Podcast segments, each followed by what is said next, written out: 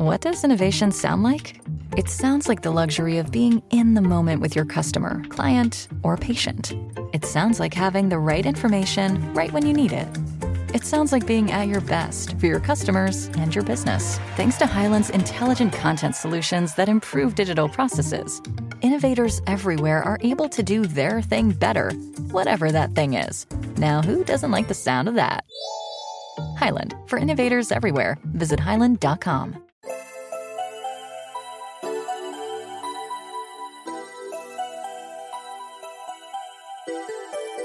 Herzlich willkommen bei Puppies in Crime, unserem True Crime Podcast. Ich bin Marike. Und ich bin Amanda. Olaf guckt mich hier gerade an. So. Skeptisch? Ganz erschrocken. Oh, ähm, vielleicht ist er noch so erschrocken von dem ganzen Stress, den ihr durchmachen musstet. Diese Tage. Ja. Bestimmt. Die ganze Woche war podcastbedingt scheiße. Also das heißt podcastbedingt, äh, technikbedingt. Mhm. Ich musste dann gestern Abend noch spontan zurück nach Berlin fahren und ähm, ganz viel, also ich kann gar nicht zählen, wie viele Stunden ich diese Woche mit Technik-Trouble verbracht habe. Technik-Trouble, der immer noch nicht gelöst ist. Die, ich kann jetzt original gerade nur aufnehmen, weil mein Freund gestern noch losgegangen ist und mir ein Ersatzmikrofon gekauft hat. Womit ich jetzt aufnehme, mal schauen, wie sich das anhört. Aber ja, es war keine Wer uns bei Instagram gefolgt hat, hat das vielleicht teilweise auch mitbekommen. Ja. Funny. Ja, ja, ja. Ich, man muss halt wirklich sagen, Technikprobleme sind so das ist eigentlich fast das Schlimmste, was man sich so in so einer Podcastaufnahme mhm. vorstellen kann. Ähm, weil die Lösung zu finden, ist, es gibt zu viele Komponenten. Also es gibt zu viele ja. mögliche Quellen, die Fehler Ja, und du kannst viele Fehlerquellen ja nur ausschließen, wenn du zum Beispiel, ob dein UAD funktioniert, kannst du nur ausschließen, wenn du Neues ransteckst, mhm. so, ja. dann brauchst du erstmal ein zweites. Und wir haben jetzt eins aus dem Studio geholt. Dann ist aber das Problem, ist nicht alles immer miteinander kompatibel. Dann ähm, Mikrofon sind wir jetzt mittlerweile sicher, dass das Mikrofon funktioniert, weil wir es mit einem anderen UAD und einem anderen PC funktioniert haben. Aber das heißt, wir haben trotzdem noch mehrere Fehlerquellen, die wir bis jetzt noch nicht ausschließen konnten. Ja. Und wir mussten ja die Woche eine komplette Folge zwei bei Olaf ähm, in eine Tonne treten. Ja. Das waren fast zwei Stunden, glaube ich, Aufnahmematerial. Mhm äh, mit, wo wir auch schon editiert hatten. Also ja. es gab einfach nur Trouble und es war ein Trouble nach dem nächsten. Das ist halt wirklich frustrierend. Deswegen, weil wir jetzt die Fehlerquelle noch nicht haben, vielleicht könnt ihr ja alle Däumchen drücken, dass wir das rausfinden. Bestimmt das hilft cool. das. Damit kommen wir aber zum heutigen Fall, den ich mitgebracht habe. Bevor es mit dem Fall losgeht, hier eine kleine Nachricht von Zukunftsamanda, das bin ich. Wir haben diesen Fall nämlich gestern aufgenommen und wie ihr ja gerade schon gehört habt, hatte Marike eine echt doofe Woche. Und wir haben uns jetzt ganz spontan dafür entschieden, dass wir nächste Woche keine reguläre Folge von Puppies in Crime hochladen, sondern ein Q&A kommt, was wir jetzt auch schon vorher aufgenommen haben. Das hat einfach damit zu tun, dass wir jetzt, glaube ich, eine kleine Pause brauchen Marike so ein bisschen ihre Batterien aufladen kann. Einfach so eine kleine Mental Health Break, damit wir was für unsere mentale Gesundheit tun können.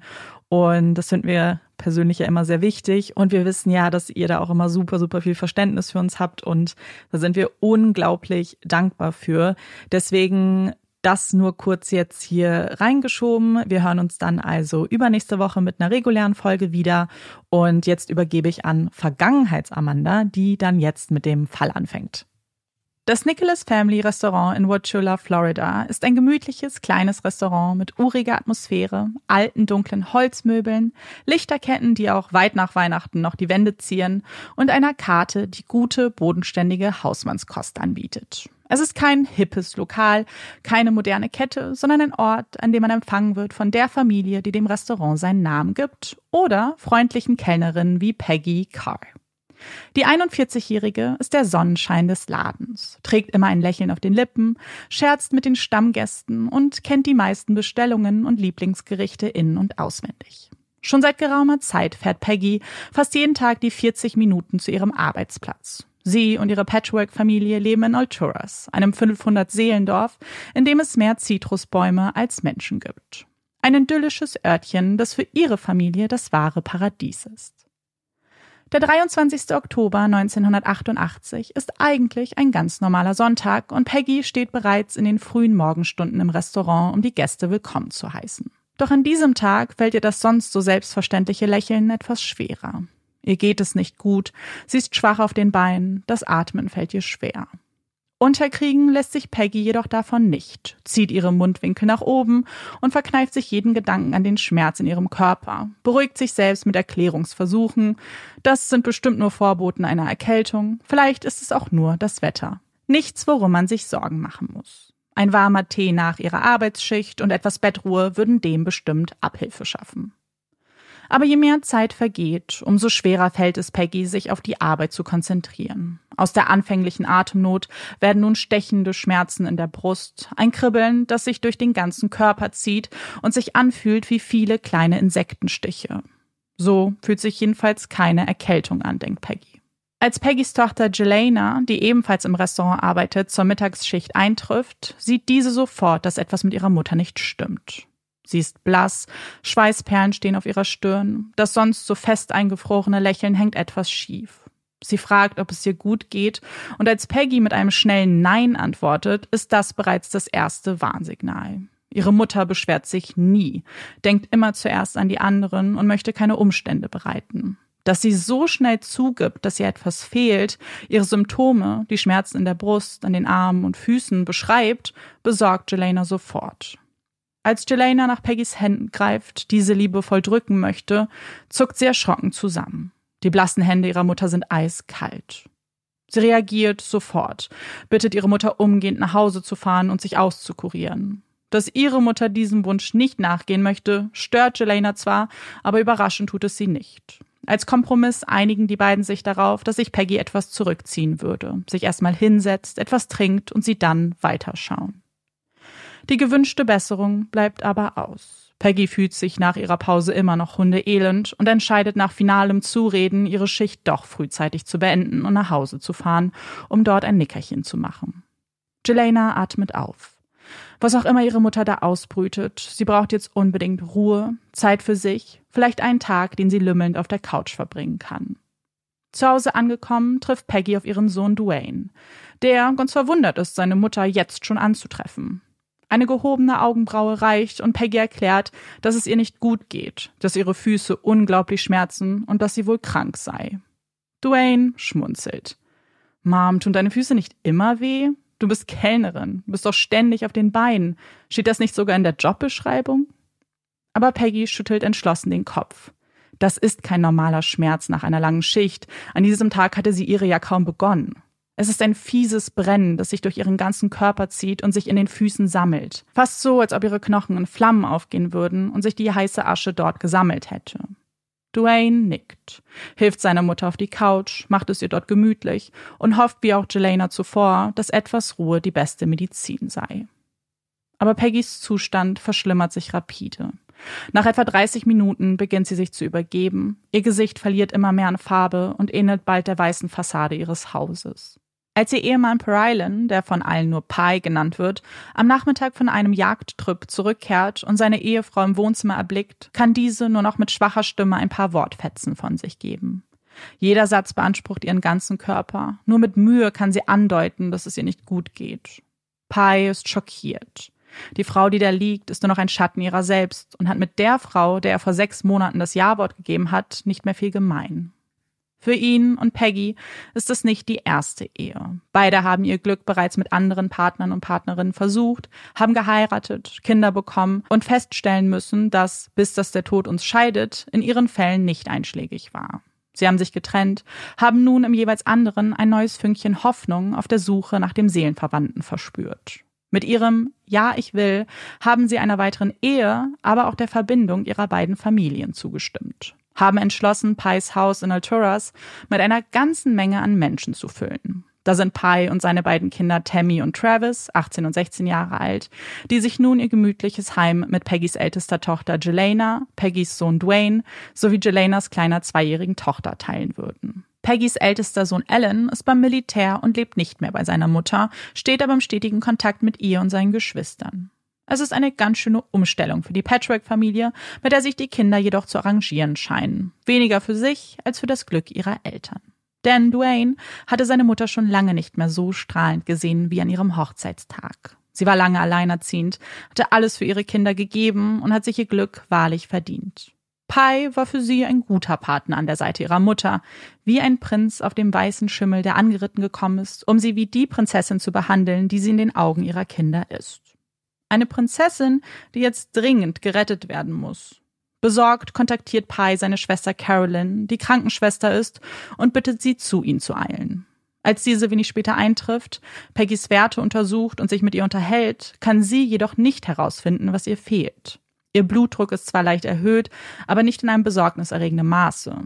Vielleicht ist es ein Virus, eine Grippe, die sich langsam anschleicht? Mit dieser Verdachtsdiagnose verlässt Carolyn das Haus und schafft es Pi zumindest ein kleines bisschen zu beruhigen.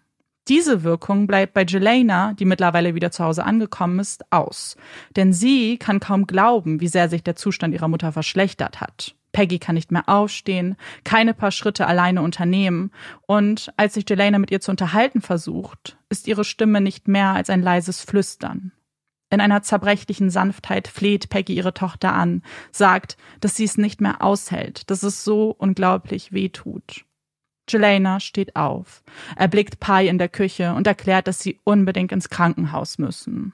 Das ist nicht normal, das ist kein Virus. Peggy braucht Hilfe. Aber Pi zuckt nur mit den Schultern. Er glaubt, dass sich das schon von alleine regeln würde. Sie ins Krankenhaus zu bringen wäre nun wahrlich übertrieben. Das würde Peggy sicher nicht wollen. Aber Jelena und auch ihr Bruder Dwayne lassen nicht locker. Sie halten es kaum aus, ihre Mutter so leiden zu sehen. Es wird nicht besser, es wird immer schlimmer. Noch zwei Stunden bearbeiten sie Pi, flehen und betteln, bis dieser letztlich nachgibt und zustimmt, in die Notaufnahme zu fahren. Dwayne eilt zu Peggy, hebt seine Mutter in die Arme, weil sie nicht alleine stehen kann. Bei jeder Berührung zuckt sie mit schmerzverzerrtem Gesicht zusammen. Es wird jetzt alles gut werden. Wir holen dir Hilfe, sichert Dwayne seiner Mutter zu. Im Krankenhaus angekommen, beginnt Peggy mit letzter Kraft ihre Symptome zu beschreiben, versucht zu erklären, wie sich ein Kribbeln in ihrem ganzen Körper ausbreitet, dass sie kaum Luft bekommt, sich ständig erbricht, dass es sich anfühlt, als ob sie brennen würde.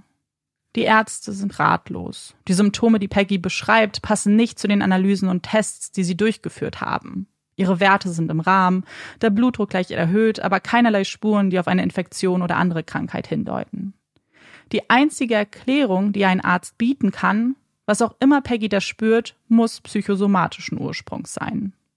Es ist eine Diagnose, die Peggy nicht nachvollziehen oder akzeptieren kann. Ihr Schmerz ist real. Sie stellt sich ihn nicht nur vor, hat nicht einfach nur zu viel Stress auf der Arbeit oder zu Hause gehabt. Die Männer in den weißen Kitteln müssen einfach falsch liegen. Und doch zeigt Peggy in den darauffolgenden Tagen, die sie zur Beobachtung im Krankenhaus verbracht hat, eine deutliche Verbesserung an. An Tag drei sitzt die Kerzen gerade im Bett, trinkt eine Tasse Kaffee und beschwert sich bei Jelena über das schlechte Krankenhausessen. Für diese ein klares Zeichen dafür, dass ihre Mutter wieder zu alter Kraft zurückgekehrt ist. Mit ein paar Schmerztabletten im Gepäck wird Peggy daraufhin aus dem Krankenhaus entlassen. Vielleicht war es ja doch eine Erkältung gewesen, vielleicht doch zu viel Stress. Die letzten Wochen im Hause der Familie waren nämlich ganz schön ereignisreich. Vielleicht brauchte Peggy wirklich einfach nur eine Auszeit. Zu Hause feiert die Familie die frohe Botschaft mit einem gemeinsamen Abendessen. Pais Schwester Carolyn hat für alle Fried Chicken mitgebracht, es auf dem Esstisch ausgebreitet und auf die Teller portioniert. Dazu genehmigen sie sich ein Glas Coca-Cola, wie das Abendessen einer typisch US-amerikanischen Familie aus einer Sitcom. Sie lachen, genießen die Vollständigkeit ihrer Familie und verabschieden sich am Abend, um etwas Ruhe zu finden und um sich von den Aufregungen der letzten Tage zu erholen und sich dafür zu bedanken, dass alles nochmal gut gegangen ist, dass sie mit einem Schrecken davongekommen sind. Es ist ein Schrecken, der der Familie wieder in den Knochen steckt, als Peggys Sohn Dwayne und Pies Sohn Travis am nächsten Morgen über Schmerzen in den Füßen klagen. Die beiden Jugendlichen beschreiben ein ähnliches Phänomen, beschreiben das gleiche Kribbeln und Brennen, das auch Peggy verspürt hat. Sind psychosomatische Erscheinungen jetzt etwa ansteckend? Oder ist das bloß die Rechnung, die die beiden erhalten, weil sie am Abend zuvor noch ausgegangen sind und sich die Nacht um die Ohren geschlagen haben? Ein Kater, der zufällig die gleichen Symptome aufzeigt wie die von Peggy? Sie versuchen sich für Letzteres zu entscheiden, sich ein wenig Bettruhe zu verordnen und darauf zu warten, dass die Symptome, genau wie sie es bei Peggy getan haben, abklingen. Denn die hatte sich ja schließlich nach drei Tagen im Krankenhaus wieder gut gefühlt, wurde entlassen mit nicht mehr als ein paar Tabletten, die man auch in der Apotheke hätte kaufen können. So würde es den beiden sicherlich auch ergehen.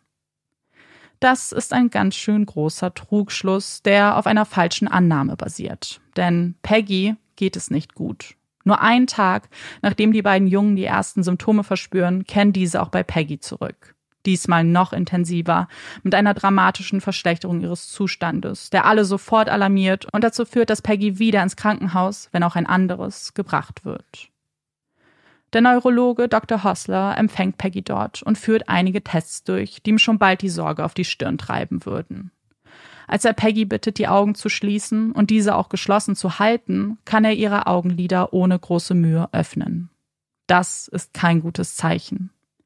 Er notiert die Symptome, die Peggy schildert, schreibt auf, dass sich Berührungen für sie anfühlen wie Verbrennungen, begutachtet ihren Mund und die Schleimhäute, die voller Geschwüre sind. Als er erfährt, dass zwei der Kinder, die ebenfalls im Haus wohnhaft sind, ähnliche, wenn auch schwächere Symptome aufzeigen, ereilt ihn ein erschreckender Verdacht, der ihn sofort dazu anleitet, auch Dwayne und Travis ins Krankenhaus zu bestellen. Die Symptome, die Entwicklungen der letzten Tage, die Anzahl der Betroffenen lassen für ihn nur noch einen Schluss zu. Es muss sich um eine Vergiftung handeln, wahrscheinlich mit einem Schwermetall. Als Dr. Hossler diese Vermutung mit Pi teilt, zeigt sich dieser skeptisch. Er wüsste nicht, wo seine Familie mit Schwermetallen in Kontakt getreten sein könnte. Sie benutzen keine Pestizide und auch sonst haben sie keine Veränderungen im Haus vorgenommen, die die plötzlichen Vergiftungen erklären könnten. Dr. Hossler lässt sich davon nicht entmutigen und beginnt weitere Tests durchzuführen. Er veranlasst das Urin der drei Betroffenen auf die bekannten Schwermetalle Blei und Quecksilber sowie auf das Halbmetall Arsen zu prüfen. Das sind die üblichen Tests, die man in einem solchen Fall durchführen würde, weil diese Vergiftungen am häufigsten vorkommen. Seine Beobachtung und sein Bauchgefühl drängen ihn aber noch zu einem vierten Test. Er ordnet an, auch auf Thallium bzw. Thalliumverbindungen zu testen. Thallium-1-Sulfat wurde lange Zeit für Rattengift und Pestizide genutzt und wurde aufgrund seiner extrem giftigen Wirkung 1972 in den USA für diese Verwendung verboten und Produkte mit dem Inhaltsstoff vom Markt entfernt. Wie sich Peggy damit hätte vergiften können, ist eine gute Frage, auf die der Neurologe auch keine Antwort hat. Aber die Symptome, die er bislang beobachtet hat, passen einfach zu gut zu einer Thalliumvergiftung. Und die Symptome, die in den darauffolgenden Tagen hinzukämen, würden diesen Verdacht nur weiter untermauern. Peggys Zustand verschlechtert sich nämlich gravierend. Nur ein paar Tage nach ihrer Aufnahme wird Peggy auf die Intensivstation verlegt und an Beatmungsgeräte angeschlossen. Sie verliert die Fähigkeit zu sprechen, ihre Haare fallen aus, ihre Haut ist fahl und blass. Als Duane, der ebenfalls im Krankenhaus aufgenommen wurde und mit einigen sehr starken Symptomen zu kämpfen hat, seine Mutter am Krankenbett besucht, ist sie nur noch ein Schatten ihrer selbst, wiegt gerade mal 40 Kilo und verständigt sich durch Gebärdensprache, die Peggy als Kind von gehörlosen Eltern schon früh gelernt hat. Ihrer Schwester beschreibt Peggy einen unglaublichen Schmerz, den sie so noch nie verspürt hat und der für sie einfach unerklärbar ist. Warum geht es ihr so schlecht? fragt sie. Was ist das für eine Krankheit? Warum kann ihr niemand helfen? Es sind Fragen, die die Ärzte und Ärztinnen ebenfalls beschäftigt haben und für die sie mit den Laborergebnissen in den Händen nun eine Antwort haben. Es ist eine gute, aber auch eine schlechte Nachricht. Die gute ist, sie haben jetzt Gewissheit. Es ist, wie vermutet, eine Thalliumvergiftung. Die schlechte Nachricht, die Menge an Thallium, die man festgestellt hat, ist so hoch, dass die krankenhauseigenen Geräte den Wert nicht bestimmen konnten. Und damit gibt es kaum Hoffnung für Peggy. Egal, was sie ihr verabreichen, egal, was sie tun würden, sie können eine so hohe Menge nicht aus ihrem Körper spülen. Das Gift verbreitet sich schnell, hat ihren ganzen Körper in Beschlag genommen, erst ihr Nervensystem gelähmt und jetzt auch den gesamten Körper. Peggy kann ihre Augen nicht mehr von alleine schließen, kann nur noch die Hände ihrer Liebsten vorsichtig drücken, bis auch das nicht mehr möglich ist. Nur einige Tage nachdem sie im Krankenhaus aufgenommen wurde, fällt Peggy schließlich ins Koma. Travis und Dwayne, bei denen man ebenfalls Thallium nachweisen konnte, wenn auch in einer geringeren Menge, kämpfen ebenfalls mit den Auswirkungen auf ihren Körper. Dwayne kann nicht mehr laufen, schafft es dank eines Rollstuhls so oft wie möglich seiner Mutter einen Besuch abzustatten. Die Ärzte und Ärztinnen haben ihm und der ganzen Familie keine Illusionen machen wollen. Jeden Moment, den sie mit Peggy teilen können, sollten sie nutzen. Solange sie noch Hirnaktivitäten aufzeigt, besteht die Möglichkeit, dass sie sie hören kann, und es kann helfen, wenn sie sich mit ihr unterhalten. Ihre ganze Familie sitzt neben ihr, hält fest an ihr, ihrem Körper, aber auch an der Hoffnung, dass ein Wunder geschehen würde, das ihre Peggy zurückbringt. Sie erzählen ihr von ihrem Leben, von dem neuesten Klatsch und Tratsch und warten auf eine Reaktion, auf ein Blinzeln, eine Bewegung ihrer Finger, irgendwas, das sie in ihrer Hoffnung bestärken würde.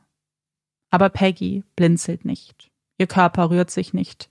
Und irgendwann, nachdem die Ärzte und Ärztinnen bestätigen, dass sie keine Gehirnaktivität mehr messen können, steht die Familie vor der wohl schlimmsten Entscheidung ihres Lebens. Der Entscheidung, Peggy gehen lassen zu müssen. Am 3. März 1989 sitzen sie beisammen, verabschieden sich von Peggy, geben ihr die letzten Worte mit auf den Weg, bedanken sich für ihre Liebe, für ihre Zuneigung, für all die Werte, die sie ihnen mit auf den Weg gegeben hat Sie flüstern die letzten Ich liebe dich in ihr Ohr, berühren ihre Hand zum allerletzten Mal und vergießen Tränen, die sicherlich nicht zum letzten Mal ihre Wangen hinunterlaufen würden. Dann schaltet man die Beatmungsgeräte ab. Sie sehen, wie sich ihr Brustkorb noch ein weiteres Mal hebt und senkt und dann keinerlei Bewegung mehr aufzeigt. Ihre Peggy, Mutter, Ehefrau, Vertraute, ist tot. Und in diesem Augenblick verändert sich etwas bei den Hinterbliebenen, die nun eine so wichtige Person in ihrem Leben verloren haben, aber auch bei der Polizei, die bereits seit Monaten ermittelt, seit dem Moment, ab dem Gewissheit herrschte, dass es sich hier um eine Thaliumvergiftung handelte. Denn dieser Umstand machte ein Fremdverschulden mehr als wahrscheinlich. Und jetzt, mit einem Todesopfer, zieht ihre Ermittlungsakte nur noch ein Wort Mord.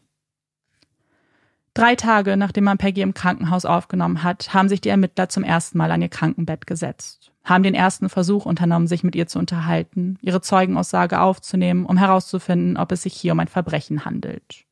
Zu diesem Zeitpunkt ist Peggy bereits nicht mehr imstande, eine ausführliche Aussage zu Protokoll zu geben. Stattdessen hält sie die Hand ihrer Schwester fest, drückt sie mit dem letzten bisschen Kraft, das in ihrem Körper steckt, und zeigt immer wieder das gleiche Wort. Warum? Warum wurde sie vergiftet? Es ist eine Frage, mit der man stattdessen Pai konfrontiert, ihm ausführlich erklärt, warum die Diagnose für solche Aufruhr sorgt. Sie erklären ihm, dass Thaliumvergiftungen kaum noch vorkommen, dass der alleinige Umstand, dass es Thalium ist und kein anderes Schwermetall, diesen Vorfall mit großer Wahrscheinlichkeit zu einem Verbrechen macht. Pai zuckt nur mit den Schultern. Er versteht das alles nicht. Versteht nicht, wie das Gift in Peggys Körper gelangen konnte. Und wenn das wirklich kein Unfall war, dann würde das ja noch mehr Fragen für ihn eröffnen. Denn wer hätte ein Interesse daran, sie zu vergiften? Ihm fällt keine einzige Person ein, die einen solchen Groll gegen sie gehegt haben könnte. Peggys Kinder sehen das etwas anders. Als diese erfahren, dass jemand ihrer Mutter wissentlich schaden wollte, fällt ihr Blick sofort auf die gleiche Person. Pai. Der Mann, der vor sechs Monaten am Altar stand, in seinem schicken Anzug in die glänzenden Augen von Peggy blickte und ihr versprach, sie für immer zu lieben, in guten wie in schlechten Zeiten. Peggys Kinder waren damals hoffnungsvoll, dass es nur gute Zeiten geben würde, dass diese Beziehung, das Strahlen ihrer Mutter, für immer anhalten würde aber schon in den Monaten darauf war von dieser Hoffnung nicht mehr viel übrig geblieben. Peggy und Pi stritten andauernd. Aus dem liebevollen Paten an der Seite ihrer Mutter wurde ein Monster, das sie nicht mehr wiedererkannten. Er war eiskalt zu ihr, ignorierte ihre Bedürfnisse und verbrachte kaum noch Zeit zu Hause. Als Entschuldigung für Letzteres nannte er Überstunden in der Phosphatmine, in der er arbeitete.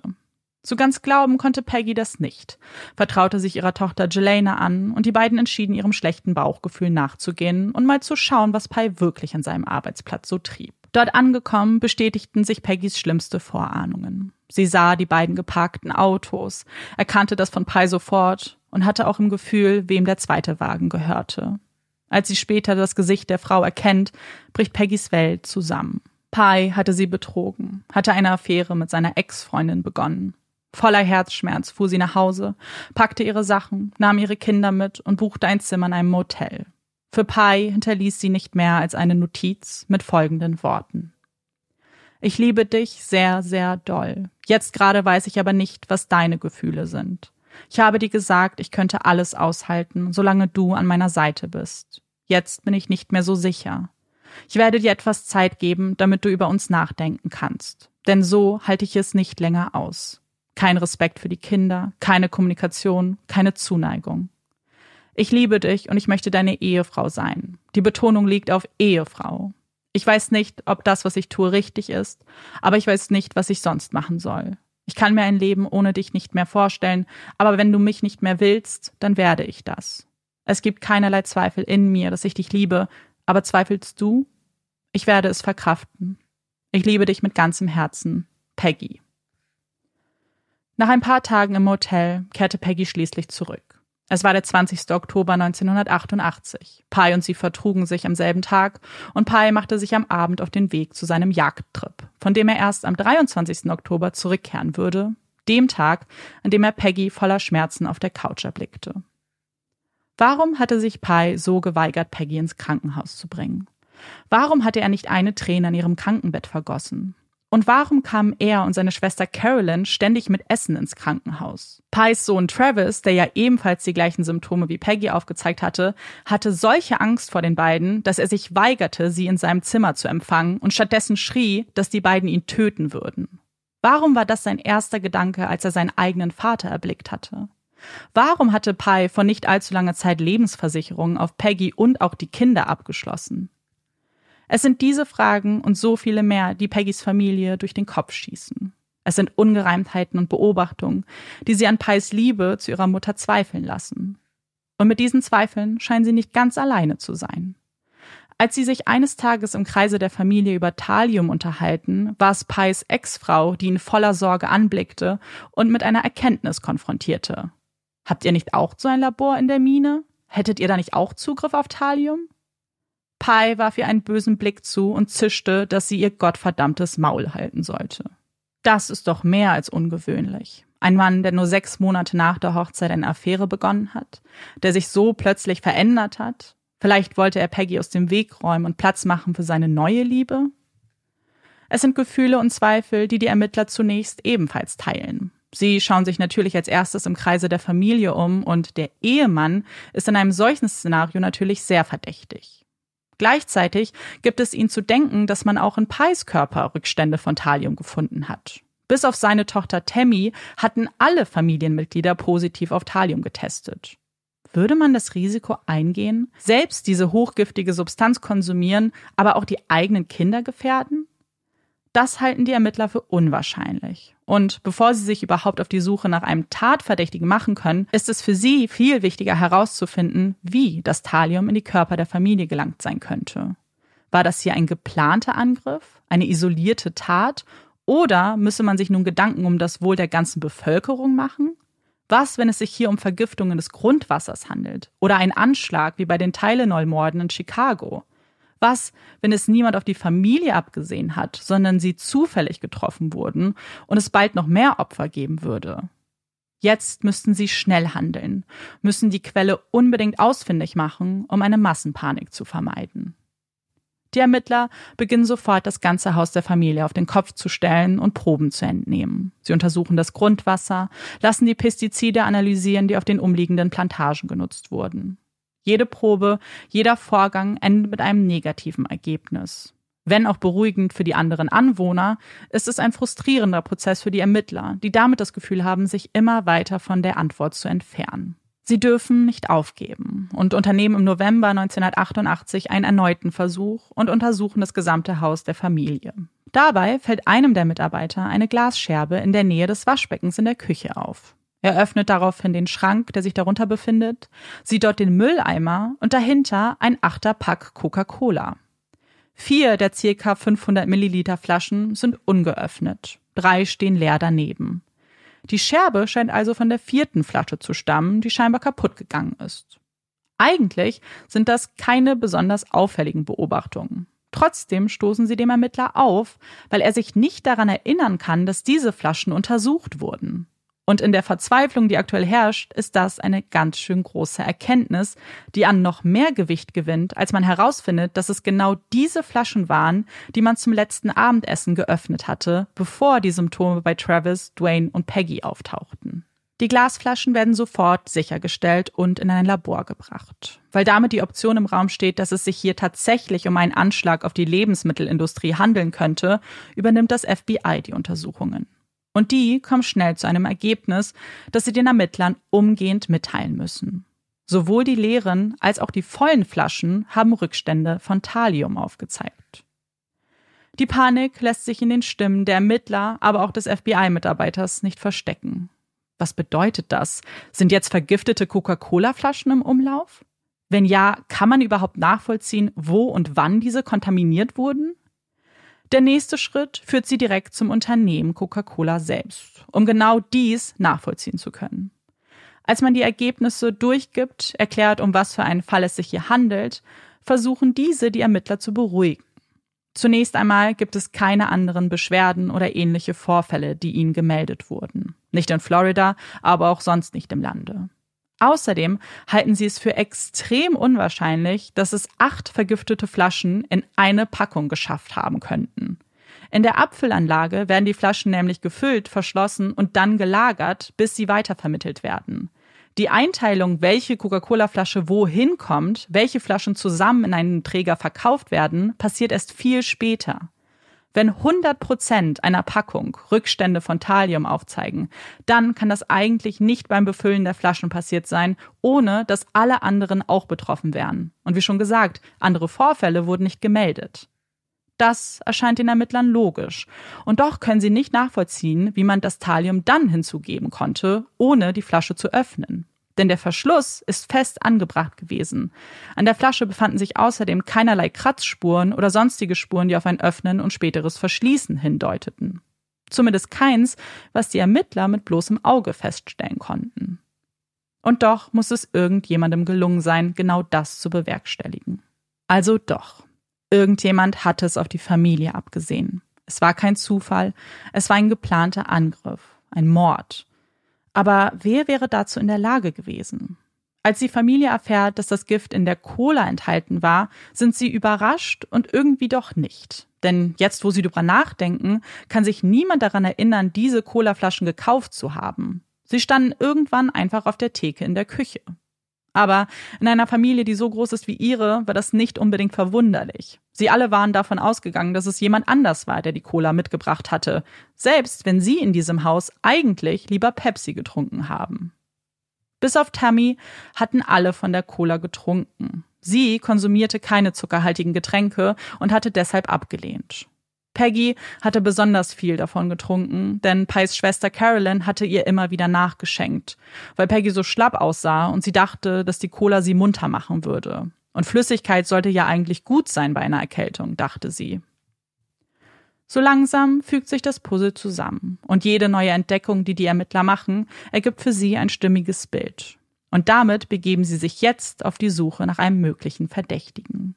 Um sie dabei zu unterstützen, hatte ein Profiler des FBI ein Profil des möglichen Täters erstellt. Man geht davon aus, dass es sich um einen weißen Mann Mitte, Ende 30 handeln würde, der ganz genau wusste, was er da tat.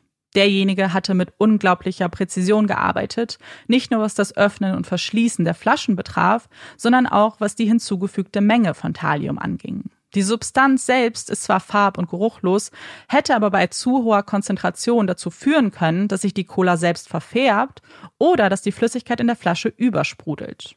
Es ist wahrscheinlich, dass die Person sehr intelligent ist und möglicherweise Erfahrungen in der Arbeit mit Chemikalien gemacht hat. Dass ein Gift als Tatwaffe benutzt wurde, spricht außerdem dafür, dass die Person eher schüchterner Natur ist und direkte Konfrontation vermeidet. Gleichzeitig ist eine solche Person aber sehr selbstüberzeugt und glaubt, unantastbar zu sein. Während Peggys Kinder immer noch vermuten, dass ihr Stiefvater Pi hinter der Vergiftung steckt, haben die Ermittler ihn und auch den Rest der Familie bereits von der verdächtigen Liste gestrichen.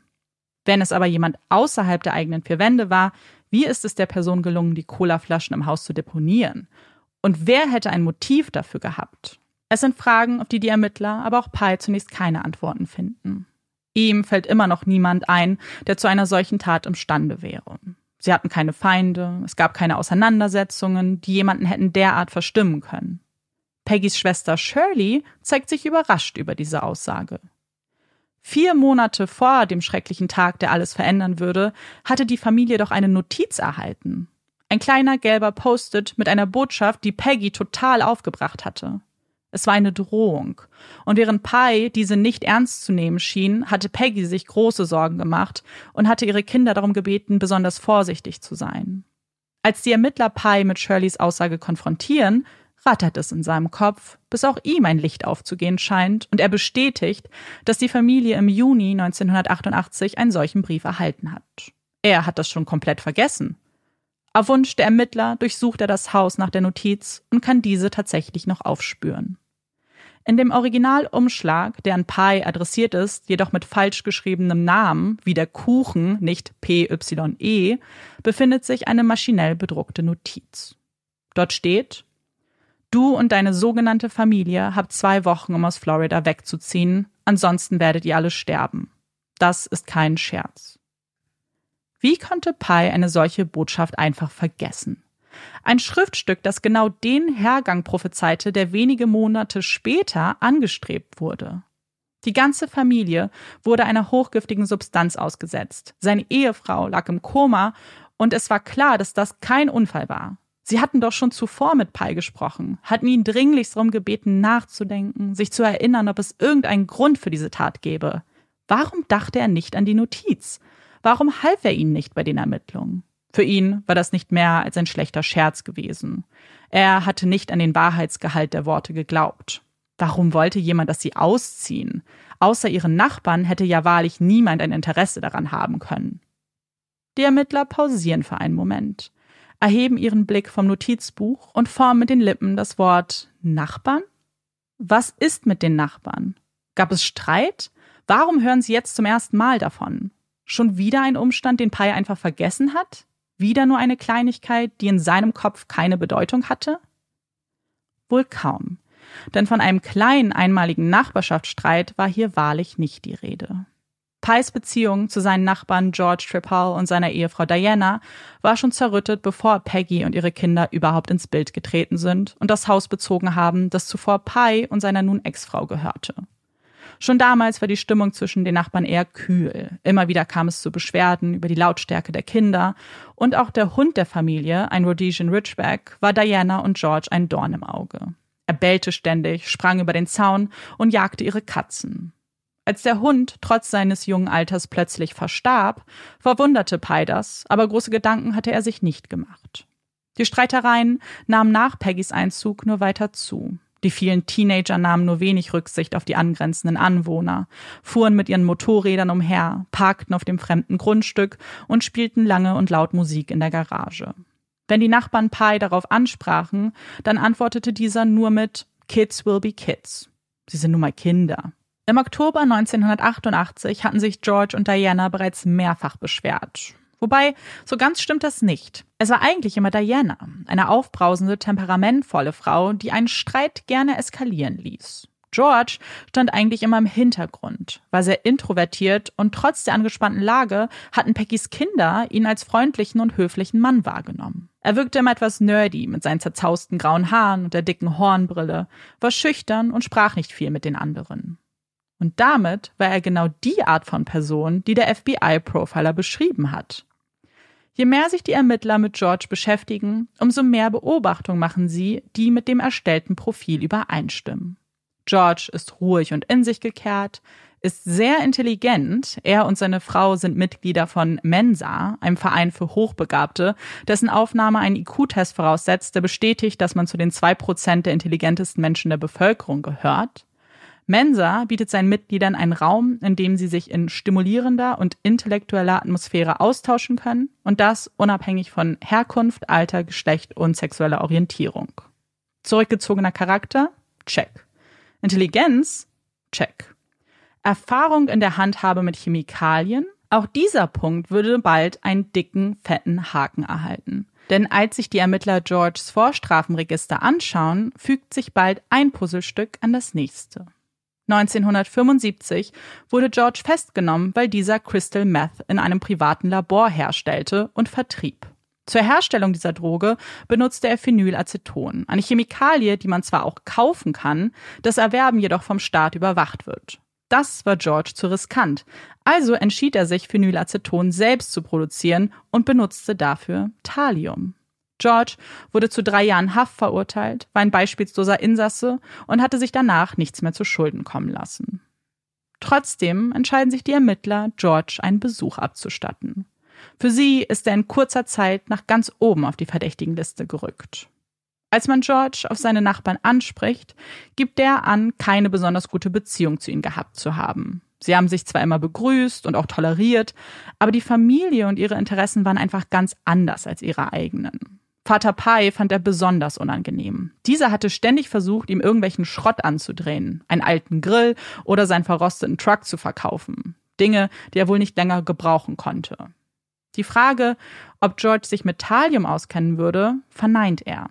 Er wisse nicht mehr als das, was er aus den Medien entnommen hätte. Eine erste Lüge, bei der sie ihn erwischen. Es würde aber eine andere Aussage sein, die ihren Verdacht gegen ihn final bestätigt. Denn als man George fragt, warum es jemand auf die Familie abgesehen haben könnte, antwortet dieser, dass man damit bestimmt erreichen wollte, dass sie das Haus verlassen und ausziehen. Eine ungewöhnliche Antwort, wenn man bedenkt, dass man den Inhalt und die Existenz der Drohbotschaft nie veröffentlicht hat. Außerdem war George der Einzige, der eine solch spezifische Antwort gegeben hatte. Es war eine Routinefrage gewesen, die die Ermittler zig anderen Menschen zuvor gestellt haben, und niemand von ihnen hatte diese beantworten können, geschweige denn spekuliert, dass es etwas mit einem Auszug zu tun haben könnte. Platz eins der verdächtigen Liste ist George damit sicher. Aber mehr als diese Aussagen und das FBI-Profil haben sie nicht gegen ihn in der Hand.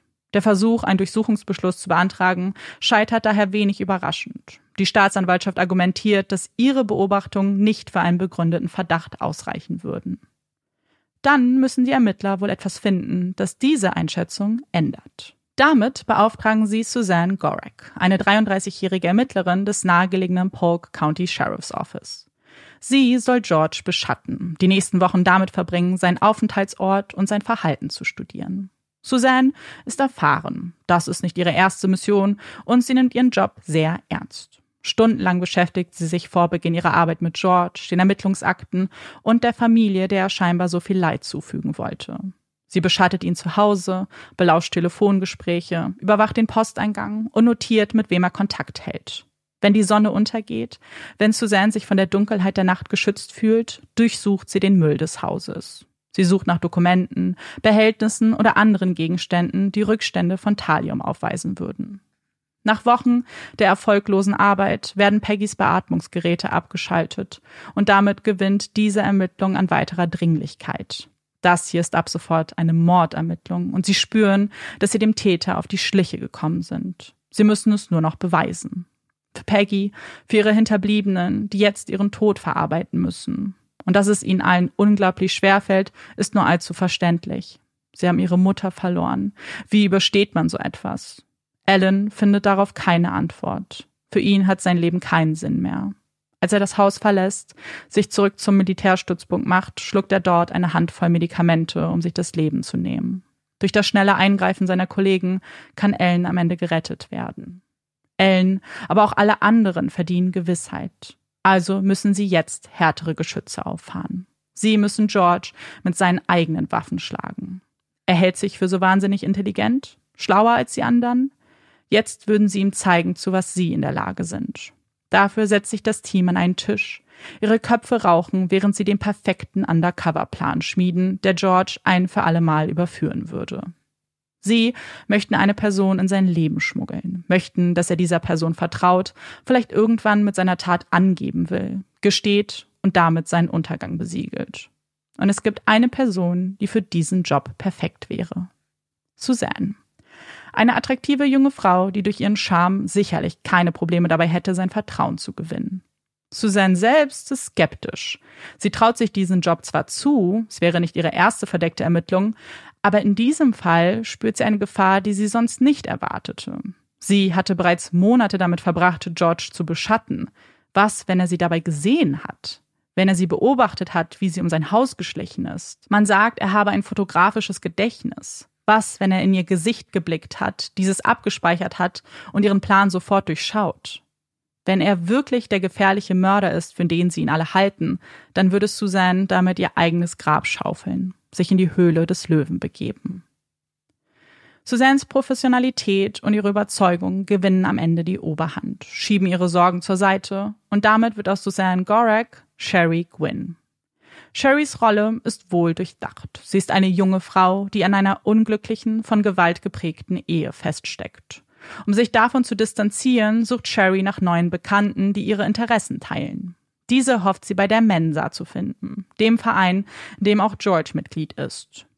George und seine Ehefrau Diana organisieren im Namen der Mensa in regelmäßigen Abständen Murder Mystery Weekends, Krimi-Wochenenden, an denen ein fiktiver Mord begangen wird und man als teilnehmende Person eine Rolle zugeteilt bekommt und herausfinden muss, wer Täter oder Täterin ist.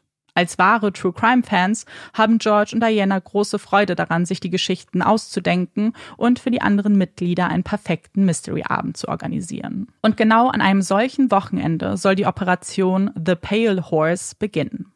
Hierbei handelt es sich um den Titel eines Agatha Christie-Romans, in dem Thallium als Mordwaffe benutzt wird. Nachdem Sherry ihr Interesse an dem Wochenende in einem Brief an George bekundet hat, erhält sie wenig später einen Anmeldebogen.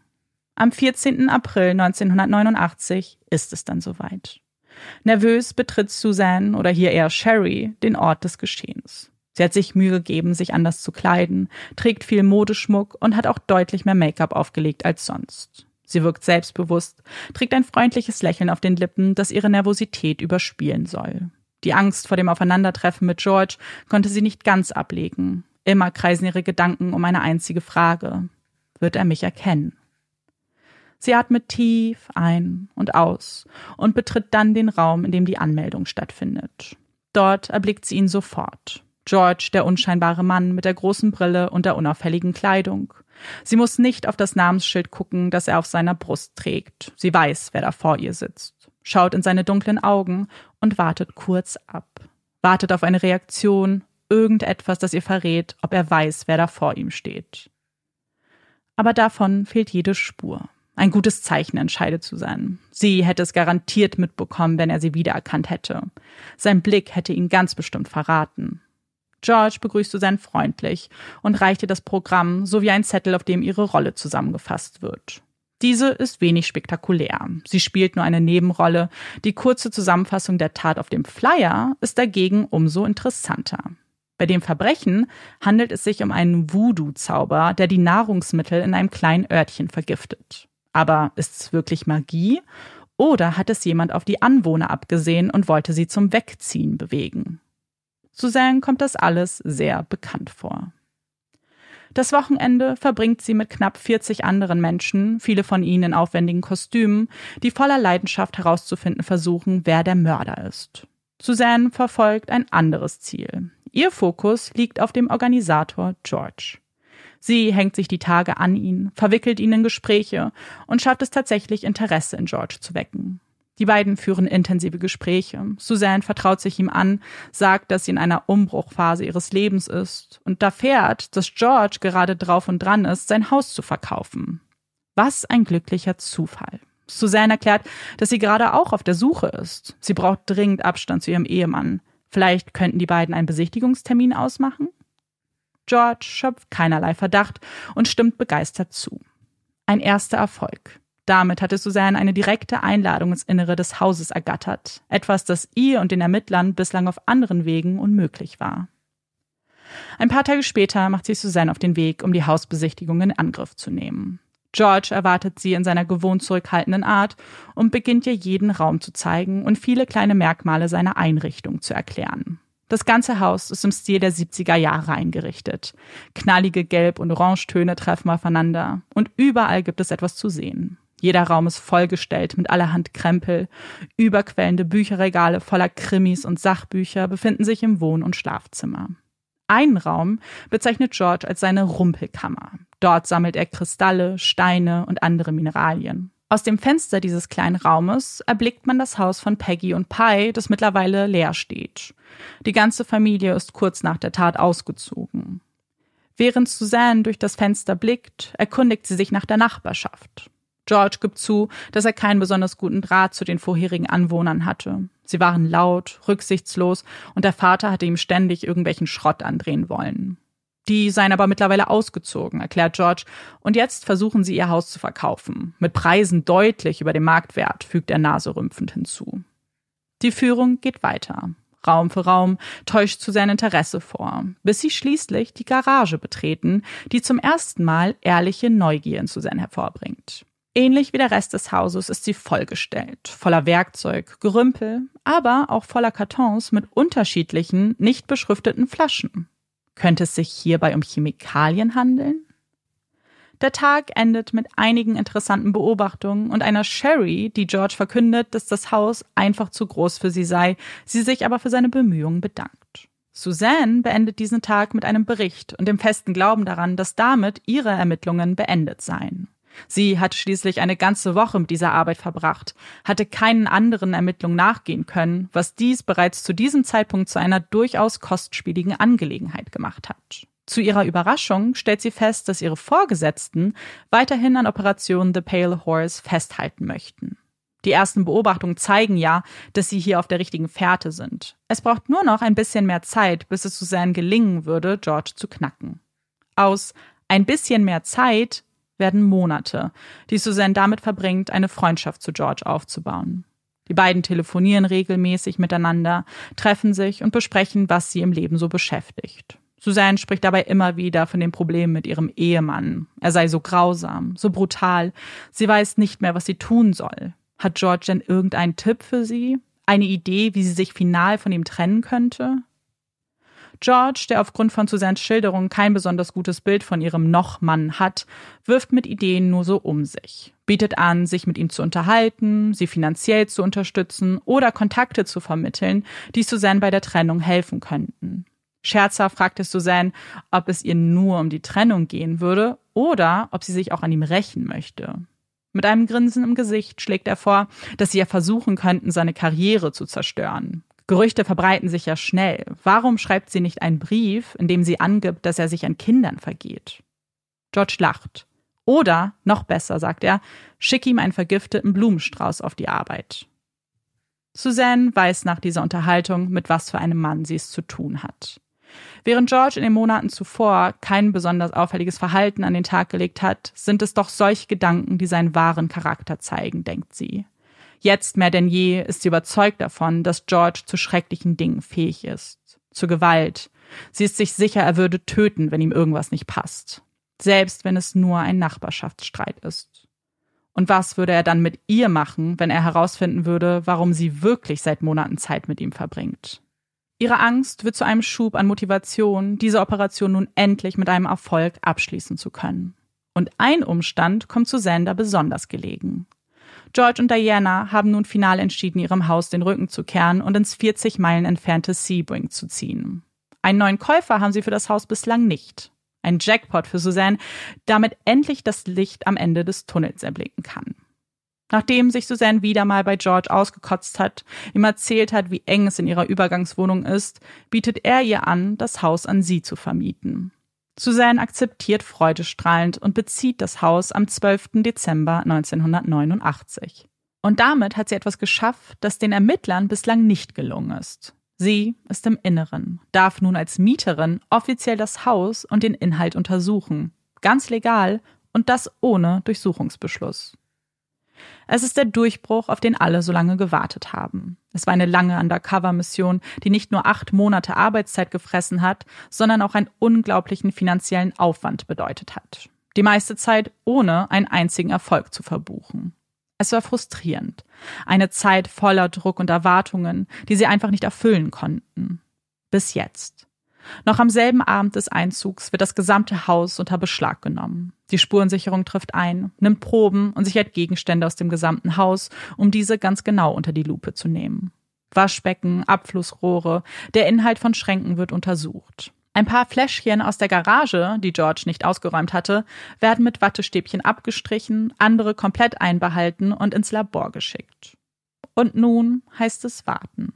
Obwohl für Suzanne und den Rest des Teams dieser Fall oberste Priorität hat, sieht das bei dem zuständigen Labor etwas anders aus. Sie haben alle Hände voll zu tun und können nicht versprechen, wie schnell sie sich an die Auswertung der gesicherten Spuren machen können.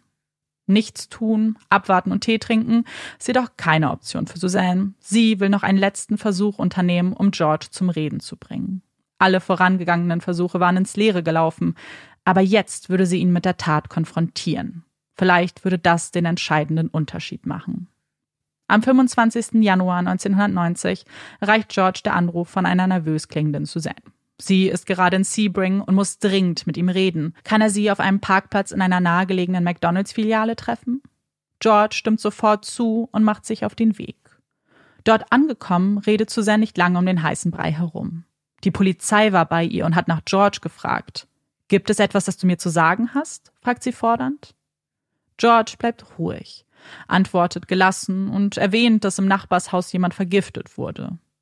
Warum hast du mir das nicht gesagt? Das mag für dich keine große Sache sein, aber für mich schon. George lacht müde und entschuldigt sich. War das der wahre Grund für deinen Auszug? Hattest du Angst, dass es dich auch treffen könnte? George verneint.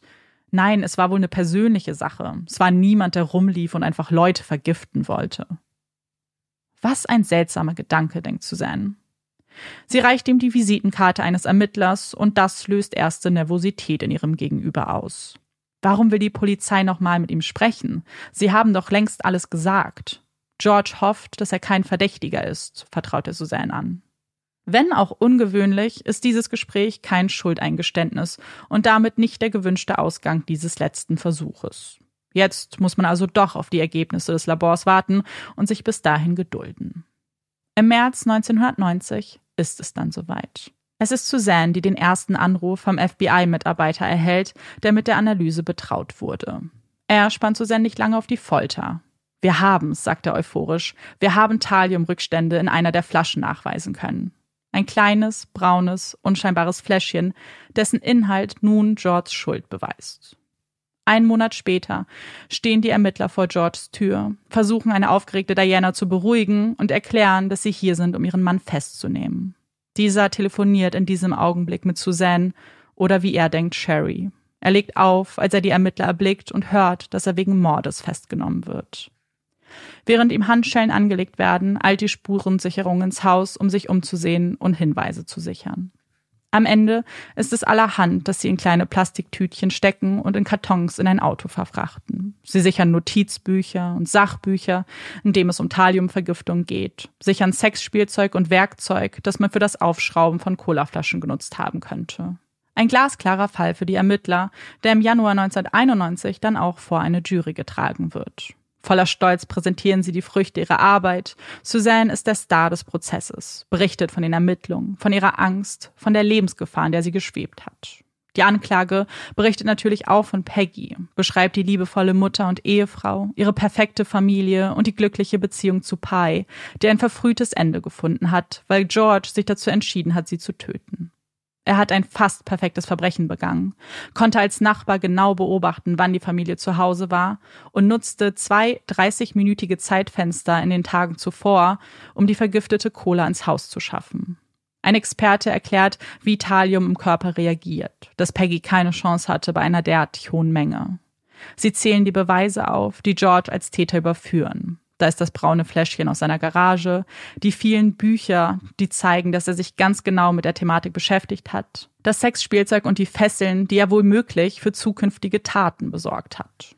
George ist ein intelligenter Mann, aber am Ende hatte ihn genau das überführt. Er dachte, er wäre schlauer als alle anderen, hatte sich überschätzt und die Ermittler unterschätzt. Und deswegen den alles entscheidenden Beweis, die Flasche, seine Mordwaffe, still zurückgelassen. Am Ende des vierwöchigen Prozesses braucht die Jury gerade mal sechs Stunden, um eine Entscheidung in den 15 Anklagepunkten zu treffen. Er wird in allen Punkten schuldig gesprochen, unter anderem an dem Mord an Peggy und dem versuchten Mord an den anderen Familienmitgliedern. In einem 9 zu 3 Voting empfiehlt die Jury die Todesstrafe. Eine Empfehlung, der der Richter zustimmen wird. Bis heute sitzt George Tripal im Todestrakt und beteuert seine Unschuld. Peggys Kinder haben sich von Pi und seiner Familie distanziert. Sie sind zwiegespalten, was das Urteil angeht. Jelena und Wayne haben George verziehen. Sie möchten nicht, dass er mit dem Tode bestraft wird. Alan widerspricht. Er glaubt, dass es der einzig richtige Preis ist, den er für den Mord an seiner Mutter zu zahlen hat. Pi hatte dieser Einschätzung zugestimmt. Er wartete nur auf den Tag, an dem der Mann, der seine Ehefrau getötet hat, mit seinem Leben bezahlen wird. Pi wird diesen Tag nicht erleben. Er verstirbt 2020 einen natürlichen Tod. Dieser Fall endet oft an genau dieser Stelle. Wird verbucht als Mordfall voller Wendungen und Überraschungen. Mit einer beispielhaften Arbeit der Ermittler und Ermittlerinnen. Mit einer verdeckten Ermittlung, die in die Geschichte eingehen wird. Karrieren werden in die Höhe befördert. Filmrechte bereits nach dem Prozess verkauft. Aber es gibt auch eine Seite in diesem Fall, die oftmals ignoriert wird, die nicht zu den genannten Aspekten passt. Es ist eine Seite, die Georges Verteidigung an die Öffentlichkeit bringen will. Denn sie sind der Meinung, dass dieser Fall alles andere ist als glasklar, dass die Ermittler Scheuklappen trugen und dass es hier durchaus begründeten Zweifel gibt. Und genau das, diese andere Seite der Medaille, schauen wir uns jetzt an. Ich bin super gespannt, denn Amanda hatte mir überhaupt nichts über diesen Fall gesagt. Mit Ausnahme der Tatsache, dass es irgendetwas an diesem Fall gibt, was eigentlich überall verschwiegen wird. Was heißt verschwiegen? Also ignoriert. Ja. Das war nämlich auch das, was mir einfach am Ende so extrem aufgefallen ist, weil der Fall wurde schon von einigen Podcasts im englischsprachigen Raum äh, besprochen und auch bei YouTube und es gibt so Serien, wo es dann eine Folge zu dem Fall gibt und tatsächlich finde ich die Punkte, die so Zweifel streuen könnten, in keinem dieser Formate und es hatte mich überrascht und gerade als ich dann ein bisschen tiefer gebohrt habe, weil ich hab, bin so auf zwei, drei Artikel gestoßen, die das auch schon bemängelt haben. Also es ist nicht nur mir aufgefallen, sondern auch anderen Leuten. Und dann habe ich angefangen, mir die ganzen Dokumente durchzulesen, die die Verteidiger von George so erstellt haben. Und ich weiß nicht, wie es bei dir ist, Marike, aber ich habe, also wir haben beide bestimmt schon allerhand solcher Dokumente gelesen. Und oft, finde ich, sieht man auch, dass manche Dinge einfach nur hinzugefügt wurden, damit man besonders viel hat, damit irgendwas vielleicht ja. einschlägig ist. Mhm. Aber in diesem Fall habe ich Punkte, die ich gleich mit euch durchgehen möchte, die ich tatsächlich sehr, sehr interessant fand. Wenn wir aber das jetzt gleich uns anschauen, diese Punkte, dann mache ich das nicht, weil ich der Überzeugung bin, oh mein Gott, das ist jemand, der unschuldig im Gefängnis sitzt. Also das ist jetzt nicht so einer der Fälle, wo ich zum Beispiel überzeugt davon bin, dass die Person es nicht war. Das ist so eine Frage, die wir uns stellen können. War er es oder war er es nicht? Und dann kommt noch eine zweite Frage ins Spiel, die wir uns auch schon öfter gestellt haben in anderen Folgen. War er es oder war er es nicht? Und hätte er verurteilt werden dürfen? Und das schauen wir uns gleich auf jeden Fall alles mal an. Und ich bin sehr, sehr gespannt, was auch deine Gedanken sind, Marike. Ich würde nämlich tatsächlich kurz mal mit dir anfangen, ob es irgendetwas gibt, was du vielleicht schon spürst als Ungereimtheit. Ich kann natürlich direkt schon sagen, ich habe euch auch einiges verschwiegen und der Prozess ist ja relativ kurz jetzt nur behandelt worden. Aber hast du irgendwas, irgendeinen Punkt, der dir aufstößt oder wo du Fragen hast vielleicht? Das weiß ich nicht, aber ich bin auch heute kognitiv noch nicht ganz auf der Höhe. Also das ist okay. Es gibt nämlich einen Punkt, der euch theoretisch hätte auffallen können. Und zwar der Punkt, dass während des Prozesses gesagt wurde, dass Peggys und Pies Beziehung so toll war und dass die beiden super, super glücklich waren und dass es eben so die perfekte mm. Familie war. Weil genau das wurde der Jury so gesagt. Und das bemängelt die Verteidigung. Und damit kommen wir auch zu meinem ersten Punkt, was eben die Darstellung von Peggys und Pies Beziehung angeht, beziehungsweise, dass man die Probleme in der Beziehung nicht ansprechen konnte und damit Pie auch nicht als möglichen Verdächtigen wirklich benennen konnte. Und das hat mehrere Gründe, warum das im Prozess nicht wirklich ging. Wenn man so einen Prozess vorbereitet, dann sind ja die ersten Schritte, ja eben ganz, ganz viele Anträge zu stellen, Beweismittel, Zeugen und Zeuginnen einzuladen, vorzuladen, aber auch zu überprüfen, ob die Aussagen es dann wirklich in den Prozess schaffen. Und das war hier natürlich nicht anders. Und die Verteidigung hatte auch einige Menschen eigentlich vorladen wollen, die dazu was gesagt hätten. Also zu der Beziehung, zu der möglichen Affäre, zu den Lebensversicherungen. Warum das nicht zugelassen wurde, ist ein Wort, was wir im englischsprachigen Raum sehr, sehr oft hören, und zwar Hearsay, also Hörensagen. Das heißt, es ist keine klassische Zeugenaussage, sondern man hat das mal von irgendwem gehört und damit ist es, hat es so ein bisschen so den Standpunkt von Gerücht, und dass sowas es nicht unbedingt einen Prozess schaffen soll, verstehe ich auch voll und ganz. Was für die Verteidigung fast ein viel größeres Problem war, ist die Notiz, die Peggy hinterlassen hat. Weil die wäre ja schon ein Beweis. Aber die Notiz hat sich in den Akten der Anklage befunden, wurde jedoch nicht an die Verteidigung übergeben. Ihr erinnert euch, das ist diese Notiz, die sie hinterlassen hat, ähm, als sie von der Affäre erfahren hat und die ja eigentlich schon ziemlich klar gesagt hat, dass es irgendwie Probleme gab. Und weil die Verteidigung davon nicht wusste, haben sie die halt auch nicht anführen können. Wie ich ja gerade schon erwähnt habe, ein paar der gewünschten Zeugen und Zeuginnen wurden ja dann eben gar nicht erst zugelassen zum Prozess. Aber ich wollte euch mal trotzdem sagen, was die so zu Protokoll gegeben hätten. Ähm, also das hat die Jury nicht gehört, aber ich fand es eigentlich ganz interessant. Und zwar gab es Leute, die nämlich gesagt hätten, dass Pi es total bereut hat, Peggy zu, geheiratet zu haben, dass er eigentlich aus dieser Ehe raus wollte und dass es auch jemanden gab, der wohl mitbekommen hätte, dass er bei dieser Affäre gewohnt hat eine Zeit lang, als Peggy noch im Krankenhaus war. Das ist also so ein bisschen der erste Punkt, dass die Beziehung nicht wirklich realistisch dargestellt wurde, damit Pi auch nicht wirklich als Verdächtiger überhaupt der Jury vorgestellt werden konnte. Und die Verteidigung sagt, dass die Ermittler sich einfach viel zu schnell auf George festgelegt haben, obwohl gegen Pi eigentlich genauso viel spricht wie gegen George, wenn nicht sogar mehr. Das erkläre ich euch gleich. Bevor ich das mache, würde ich dich kurz fragen, weil das ist wirklich was, was mich interessiert und ich nicht weiß, was meine Antwort darauf ist. Glaubst du, es hätte was geändert, wenn es jetzt nur darum geht, die Beziehung darzustellen? Also nur zu sagen, dass sie nicht glücklich waren miteinander? Ähm, ich glaube, ich, ich kann es mir schon vorstellen, weil es geht ja um begründeten Zweifel und ich glaube, dass alternative Täter und alternative Motive oft ein ganz starker, ganz stark Zweifel sehen können.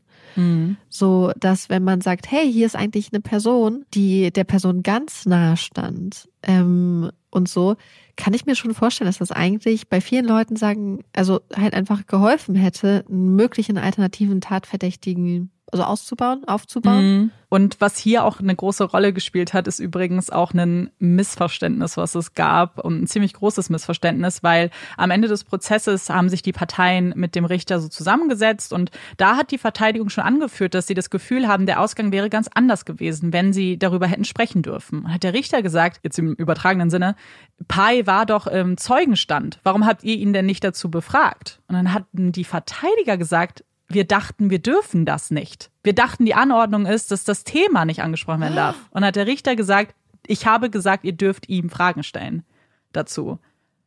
Und Oh mein Gott. Ja, das, das fand ich auch sehr krass. Ich glaube, das hat dann, ich meine, dass, dass sie das ärgert, offensichtlich im Nachhinein ist, glaube ich, mehr als verständlich. Naja, ist halt ein Fehler, den du auch gemacht hast. Ne? Ja, genau, genau.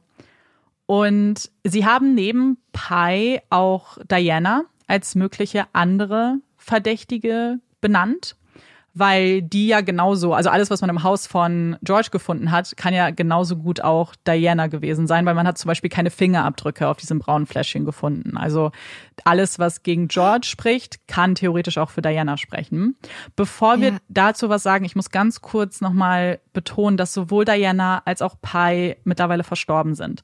Das heißt, wenn wir jetzt spekulieren oder auch wenn andere Menschen spekulieren, wenn die Verteidigung was sagt, dann sind das nicht mehr als Spekulation. Es sind keine Ermittlungen gegen die zwei, beziehungsweise wird es, würde es sie ja so oder so dann auch nicht mehr geben.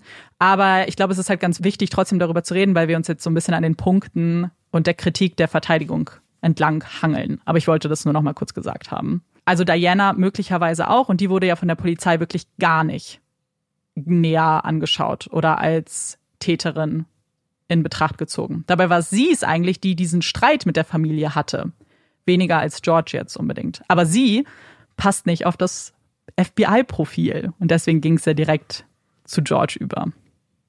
Aber das finde ich so interessant, weil so ein Profil kann ja auch mal mhm. falsch liegen. Ich finde es immer problematisch, wenn man sich da dann so, so, so dran festbeißt, dass man quasi alternative Theorien allein aufgrund des Profils schon einfach ausschließt. Ja, und das Profil selbst ist mein zweiter Punkt. Dazu kommen wir gleich nochmal, weil man kann nicht nur falsch liegen, sondern in diesem Fall lag man höchstwahrscheinlich sogar falsch. Äh, dazu sage ich aber gleich mehr. Erstmal möchte ich euch eine Aussage erklären, die von der Verteidigung kam, die ich auch schon erwähnt habe, und zwar, dass gegen Pi genauso viel spricht wie gegen George. Bei Diana ergibt es ja schon Sinn, weil, wie gesagt, das Fläschchen hätte auch von ihr stammen können. Aber ich habe euch jetzt noch nicht gesagt, was für Pi als möglichen Täter sprechen könnte. Und das wurde auch im Prozess tatsächlich angeführt. Und zwar hatte man, als man das Haus ja untersucht hat und ganz viele Proben genommen hat, hatte man im Haus tatsächlich Thaliumrückstände gefunden. Und zwar unter dem Waschbecken der Familie. Es war eine Probe, die positiv darauf reagiert hat. Die Anklage hat das aber runtergespielt und gesagt, dass es nur eine einzige Probe war und dass Thalium auch natürlich vorkommen kann.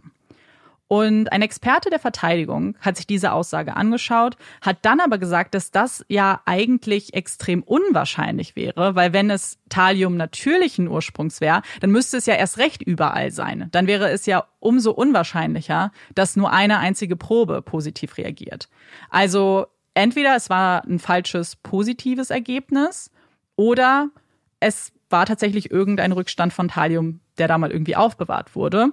Und dazu führt die Verteidigung auch noch an, dass in dem Haus der Familie ein selbst gebrautes Pestizid gefunden wurde in so einer Rumflasche, haben sie es aufbewahrt. Und das hatte man nie untersucht. Also man weiß nicht, was in diesem Pestizid war. Also hätte das theoretisch auch die, das, also das Thalium beziehungsweise die Tatwaffe, sage ich jetzt mal, sein können. Und was man natürlich da auch noch sagen muss, die Flasche, die man bei George gefunden hat, die hat man ja auch erst anderthalb Jahre nach der Tat gesichert in einer Garage, die übrigens offen stand. Also die war nie abgeschlossen. Es hätte theoretisch auch jeder das ähm, dahin bringen mhm. können. Und was die Verteidigung auch in den Raum wirft, ist, dass wir hier Ermittler und Ermittlerinnen hatten, die an einem Punkt waren, in dem ihre verdeckten Ermittlungen langsam aber sicher auch mal Ergebnisse hervorbringen mussten, weil sehr viel Geld geflossen ist. Also sie erwägen sogar, dass die Ermittler und Ermittlerinnen das vielleicht sogar platziert haben. Ich finde es super interessant, weil in dem Moment, in dem wir halt so eine Flasche haben, auf der keine Fingerabdrücke sind, ist das ja interessant, weil es ja auf der einen Seite möglicherweise darauf hindeutet, dass hier eine Person ist, die sich der Bedeutung von Fingerabdrücken unter Umständen so bewusst ist, dass er oder sie keine Fingerabdrücke hat, hinterlassen hat auf der Flasche, aber die Flasche dann gleichzeitig bei sich zu Hause in der Garage irgendwie mhm. aufbewahren, wirkt auf mich widersprüchlich. Also ja. entweder du bist so intelligent und so vorsichtig, dass du dafür sorgst, dass da keine Fingerabdrücke drauf sind. Oder du bist so nachlässig, dass du es bei dir auch einfach stehen lässt in der Garage. Also deswegen finde ich das so mhm. interessant. Mhm. Ja. Und ich finde halt auch, dass die Tatsache, dass da an einem Waschbecken Thalium gefunden wurde, wo würde man Thalium umfallen, umfüllen mhm. oder reinfüllen? Wahrscheinlich an einem Waschbecken. Ja. Also das wäre so mein Gedanke irgendwie. Und nach allem, was du gesagt hast, einmal diese Möglichkeit der Affäre, diese Unzufriedenheit, diese Probleme, gleichzeitig aber auch die Lebensversicherung mhm. und auch die Tatsache, dass du gesagt hast, dass er sie nicht wollte, glaube ich, dass sie ins Krankenhaus geht. Ja. Sie nicht besuchen wollte und dann immer mit, mit Essen gekommen ist. Ja. Und dass das eigene Kind so viel Angst vor einem hat. Ähm, das gemischt mit der Tatsache, dass man das gefunden hat und der Tatsache, dass, also ich weiß es nicht, ich halte es alles offen, aber ich finde, das wären für mich schon Gründe für einen begründeten, also schon Gründe für einen Zweifel auf jeden Fall daran, dass das der einzig mögliche Täter ist. Ja. Zumal das ja wirklich nur auf dieser einen Flasche beruht. Total. Und genau wie du am Anfang gesagt hast, für mich ergibt es nicht ganz so viel Sinn, einerseits zu sagen, er ist super intelligent und hat, also ist ja in diesem Verein auch und hat das geplant, hat keine Fingerabdrücke hinterlassen, hat es irgendwie geschafft, sich in das Haus der Familie zu sneaken und es gab wirklich nur so zwei 30-minütige Zeitfenster, in dem niemand auch da war und hat das aber genutzt ganz schnell und konnte diese Flaschen öffnen und hat dann aber das, die Flasche nicht entsorgt. Und dafür gibt es Erklärungsversuche. Also sowohl die Anklage hat ja gesagt, so ja, er, er war halt einfach, hat sich einfach komplett überschätzt, beziehungsweise das ergibt Sinn, wenn Leute sehr intelligent sind, denken sie halt, sie sind schlauer als alle anderen. Und ich hatte auch ein YouTube-Video gesehen, wo jemand dann in den Raum geworfen hat, ah, vielleicht waren es auch so Züge von irgendwie Narzissmus oder so, was hier eine Rolle gespielt hat. Also ganz unterschiedliche Sachen, die hier in den Topf geworfen werden. Aber mir fällt es trotzdem irgendwie schwer, tatsächlich, das zu glauben. Mir fällt es in dem Moment schwer, weil die gleichen Argumente würden dann ja auch dann dafür sprechen, dass da auch Fingerabdrücke zu finden wären.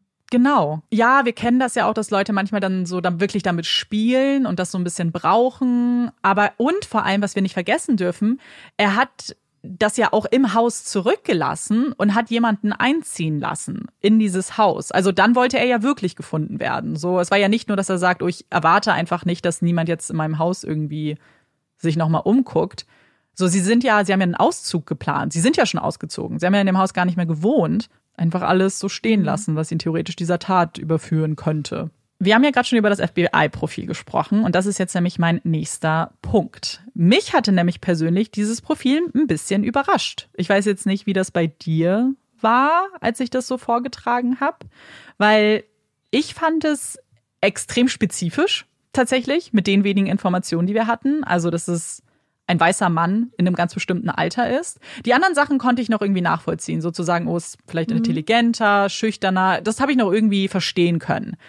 Ich fand auch das Geschlecht insofern interessant, dass ich ja, also dass es ja zumindest dieses Klischee gibt, dass Frauen oft mit Gift morden. Und das ist tatsächlich äh, auch so, mhm. denn ein, F ein anderer äh, Mitarbeiter des FBIs hat sich das Profil angeguckt und war total überrascht von der Einschätzung. Er hat nämlich auch gesagt, a, wird Gift eher von Frauen benutzt und B, wenn Gift in einem Verbrechen benutzt wird und hier eben dann die Tatwaffe ist, dass das sehr, sehr selten passiert.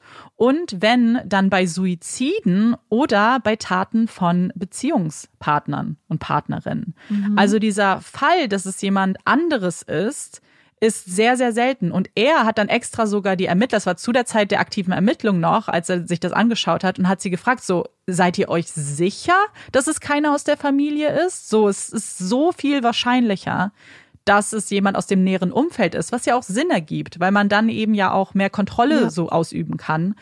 Und daraufhin haben die Ermittler aber gesagt, nee, sie, sie können die alle ausschließen. Da würde ich jetzt leider nicht so viel drauf geben. Mhm. Einfach, weil wir, glaube ich, das schon so oft gesehen haben, dass genau bei solchen Sachen massive Fehleinschätzungen passieren. Ja, und ich möchte vielleicht kurz erwähnen, was der Grund dafür ist, dass sie jetzt zum Beispiel Pi ausgeschlossen haben. Und das war das, was ich auch kurz in einem Satz, glaube ich, erwähnt habe, dass er sich ja nicht selbst vergiften würde und dass er seinen eigenen Kindern, beziehungsweise seinem Kind, weil Tammy hat es ja nicht konsumiert, das Gift nicht geben würde. Das ist so ein bisschen der Grund, warum sie das ausschließen. Und das wurde auch während des Prozesses angesprochen. Und die Staatsanwaltschaft hat dann quasi gesagt, so als Beispiel, ich, der Staatsanwalt, würde Thalium nicht mal berühren weil die Gefahr so groß ist, dass ich mich dann damit vergiften könnte. Und er soll dann quasi noch einen Schritt weiter gegangen sein. Und Wieso kann das dann komplett ausgeschlossen sein? Das ist ja mal, dass es halt einfach aus Versehen war. Mhm dass er irgendwas umgeschüttet hat oder so, da rangekommen ist und äh, sich dann was von den Lippen geleckt hat oder irgendwas. Ja, das ist es. Und die, also die Menge, die man bei Pi gefunden hat, war jetzt nicht super gering, aber sie hat bei einem Mann in seiner Statur und seiner Größe halt keinerlei Symptome gezeigt. Im Gegensatz zu den Kindern, die mehr konsumiert haben und Peggy, die ja am meisten ähm, oder die höchsten Werte aufgezeigt hat. Ich leite damit mal zum nächsten Punkt über. Wir können noch mal darüber reden, weil jetzt wird's sehr spezifisch. Beziehungsweise ich muss schon mal sagen, dass es nicht, in, dass ich nicht ins Detail gehen möchte. Ich habe mich sehr, sehr viel mit Thalium und Chemie und allem Möglichen beschäftigt und was genau passiert und was Thaliumvergiftungen sind. Und wer jetzt ein absoluter Chemie-Pro ist und die ganze Zeit gedacht hat, das ist aber sehr grob und sehr oberflächlich. Ja, und wir werden auch nicht sehr viel tiefer gehen, weil das war wirklich so komplex. Und ich, ich habe es jetzt, glaube ich, grundsätzlich verstanden, aber ich kann euch halt nicht die genaue Chemie und die ganzen Zusammensetzungen erklären, weil zum Beispiel zu sagen Thalium ist auch nicht komplett richtig, weil es gibt unterschiedliche Verbindungen eben zum Beispiel Thallium-1-Sulfat, was eben als Rattengift oder Pestizid genutzt wurde. Aber es gibt halt noch unterschiedliche andere Möglichkeiten.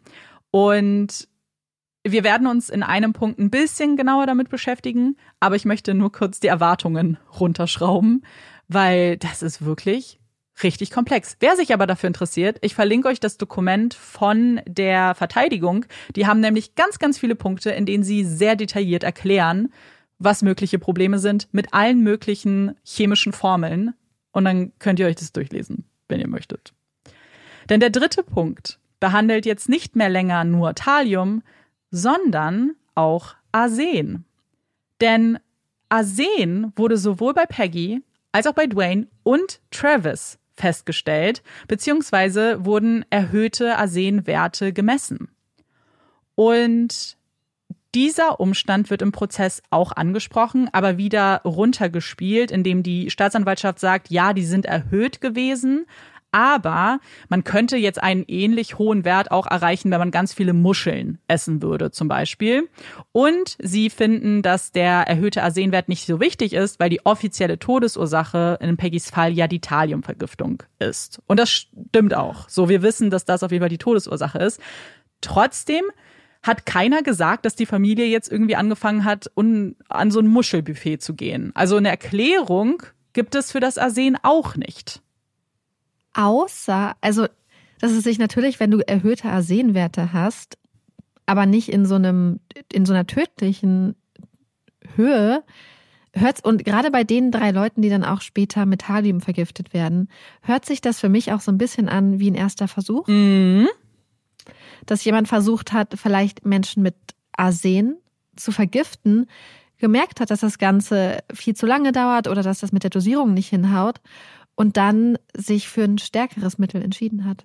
Und damit bist du etwas sehr Großem auf der Spur. Denn auch das ist die Vermutung des Experten der Verteidigung. Und der erklärt das wie folgt. Wenn wir uns den ersten Vorfall anschauen, da wurde Peggy ja sehr schnell krank, beziehungsweise ihr ging es nicht gut. Sie hat ganz viele unterschiedliche Symptome aufgezeigt. Dann ist sie ans Krankenhaus gekommen und dort ging es ihr nach ein paar Tagen besser, ohne dass die Ärzte und Ärztinnen irgendwas wirklich gemacht haben. Und das so sagt zumindest der Experte, spricht eigentlich gegen eine Thaliumvergiftung. Denn Thalium, und jetzt, wie gesagt, oberflächlich, wenn es in den Körper kommt, reagiert Thalium die ganze Zeit. Also der Körper hat eigentlich keine Möglichkeit, das eigenständig abzubauen. Arsen wird aber vom Körper abgebaut. Das heißt, die Beobachtung, dass es ihr besser ging einfach nach ein paar Tagen, spricht für den Experten eher dafür, dass diese erste Vergiftung nicht Thalium oder von Thalium stammte, sondern von Arsen. Und damit wären wir genau bei dem, was du jetzt gerade gesagt hast, bei der Theorie, dass zunächst Arsen benutzt wurde und dann erst das Thalium quasi als Gift benutzt wurde bei dem Abendessen in den Colaflaschen. Also auch genauso wie dann eigentlich ja der Tathergang zumindest halbwegs rekonstruiert wurde. Und dass das Arsen auch eine Rolle gespielt haben könnte, warum eben A, die Werte bei Peggy so sehr viel höher waren. Nicht nur was die Menge an Thalium geht, die sie konsumiert hat, sondern einfach, wie das Ganze miteinander reagiert hat und dass ihr Körper ja auch so schon geschwächt war. Und eine spannende Beobachtung, wie ich finde. Was ich aber hier kurz sagen möchte, weil ich habe das natürlich fact-checken wollen, was der Experte hier sagt.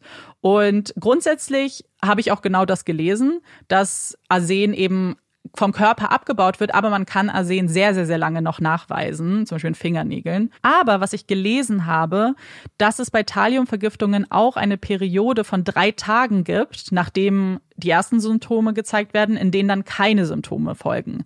Also ganz theoretisch könnte man auch sagen, dass es dann ihr besser ging in dieser drei Tage Periode. Mhm.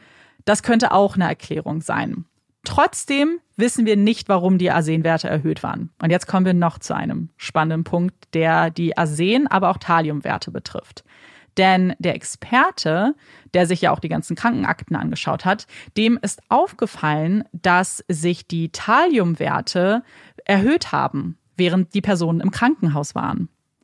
Und nicht nur die Thaliumwerte, bei den Arsenwerten ist es auch sehr wahrscheinlich, dass diese auch erhöht oder sich weiter erhöht haben.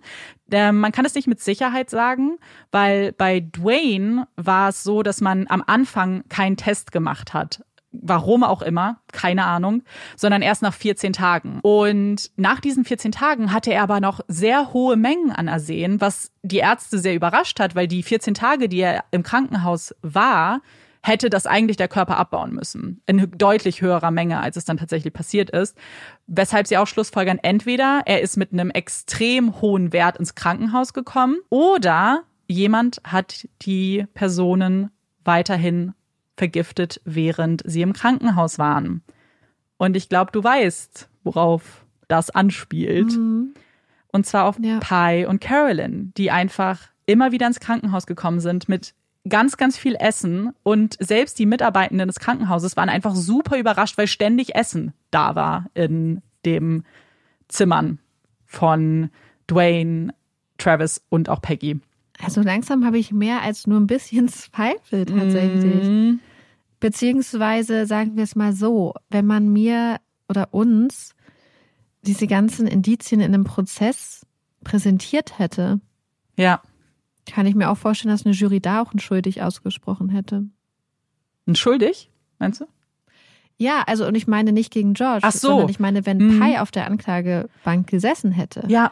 und man diese ganzen Indizien präsentiert hätte, so da wurde Thalium gefunden, es gab Arsen, es gibt die Lebensversicherung, das darf man glaube ich auch nicht vergessen, mhm. es gibt mhm. eine Motivlage, es gibt hier eine Unzufriedenheit, es ist eine Beziehungstat, ja. ähm, möglicherweise in Anführungsstrichen Beziehungstat, ähm, dann die Werte, allein die Tatsache, dass sich die Werte im Krankenhaus erhöht haben, schließt George eigentlich aus. Mhm. Ja, das sagt die Verteidigung nämlich auch, weil das ist absolut nicht erklärt. Es gibt überhaupt keinen Hinweis darauf, dass er irgendwie ins Krankenhaus gelangt sein könnte, sie besucht haben könnte. Erstmal ist es auch unwahrscheinlich, aber es gibt halt auch nichts, das dafür spricht, dass das passiert ist. Und wir haben natürlich die Reaktion von Travis, die ja super extrem war auf die, also das Erscheinen mhm. so seines Vaters.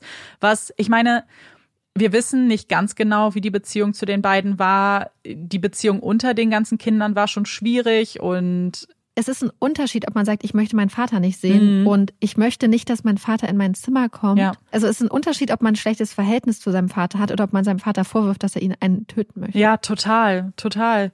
Und das finde ich vor allem so spannend, weil woher kommt die Idee?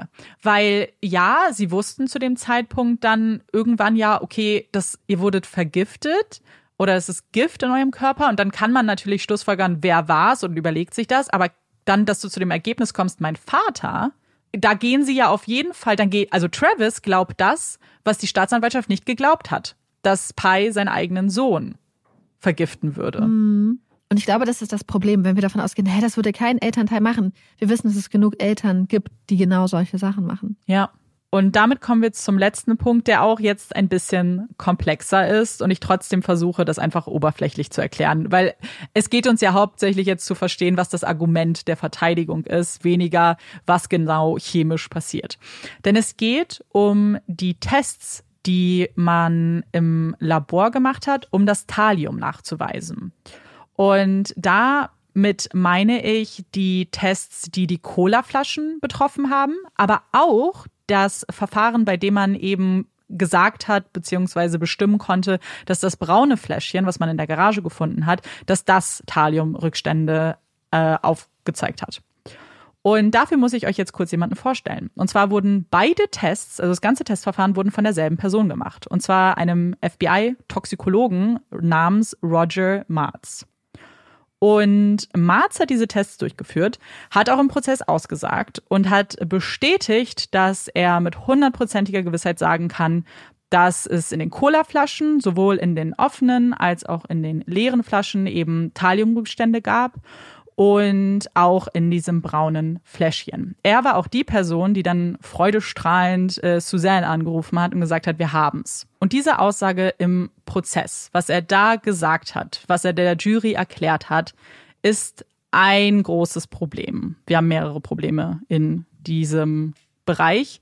Aber es ist so groß, dieses Problem, weil er hätte so eine Aussage niemals treffen dürfen so wie die Tests ablaufen und worauf genau getestet wird, kann niemals garantieren, dass man hundertprozentig weiß, dass es Thalium ist. Es wird auf bestimmte Verbindungen untersucht, auf bestimmte Komponenten und man kann dann eben analysieren und interpretieren und sagen, meine Interpretation ist, dass es sich mit großer Wahrscheinlichkeit um Thalium handelt. So müsste man das im Idealfall formulieren. Marz ist aber jemand, der das nicht so ganz genau nimmt.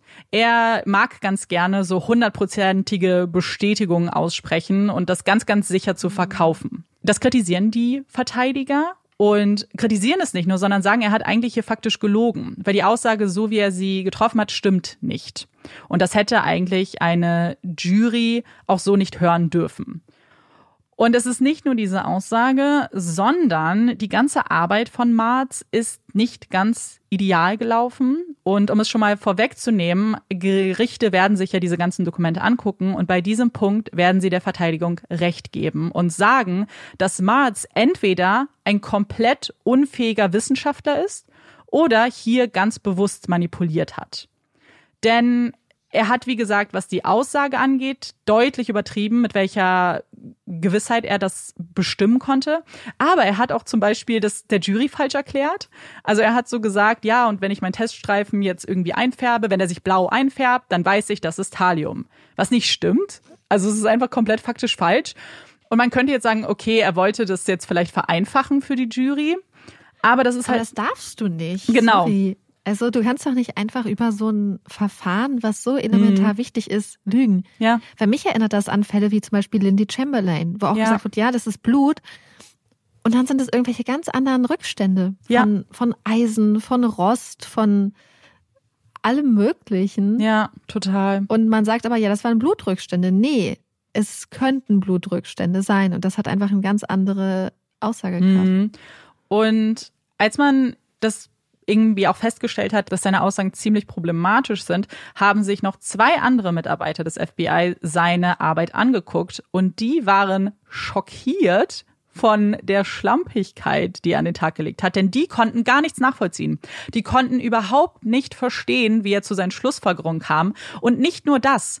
Er hat bestätigt, dass äh, gewisse Proben, die er analysiert hat, Rückstände aufgezeigt haben, aber er hat sie nie untersucht. Also zu, das war zum Beispiel eine der Colaflaschen. Die eine Colaflasche hat er einfach bestätigt, dass sie Rückstände hat und diese, er hat, er hat da keine Tests zu gemacht. Es gab keine Dokumente zu dieser Colaflasche und er hat einfach gesagt, ja, war drinne, passt schon. Und diese beiden Kollegen haben dann halt versucht, ihre eigenen Schlussfolgerungen zu ziehen, haben gesagt, dass sie trotzdem eigentlich zum gleichen Ergebnis kommen wie er, dass sie es auch für sehr wahrscheinlich halten, dass es Thalium war.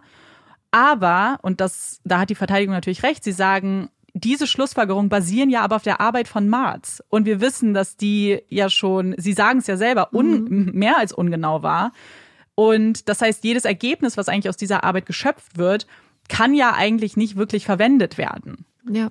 Ich finde das, ich finde das so interessant, weil ich auch immer diese, diese Sache mit Wahrscheinlichkeiten so gut finde. Also wenn Mhm. ich jetzt eine Pistole auf dich richte und du fragst mich, äh, erschießt du mich jetzt? Und dann sage ich, nö, wahrscheinlich nicht. Dann würdest du mich doch nicht den Abzug drücken lassen. Oder wenn du irgendwo, wenn dir jemand was zu trinken gibt und, und die Person fragt, ist das jetzt Gift? Und du sagst, hm, wahrscheinlich nicht.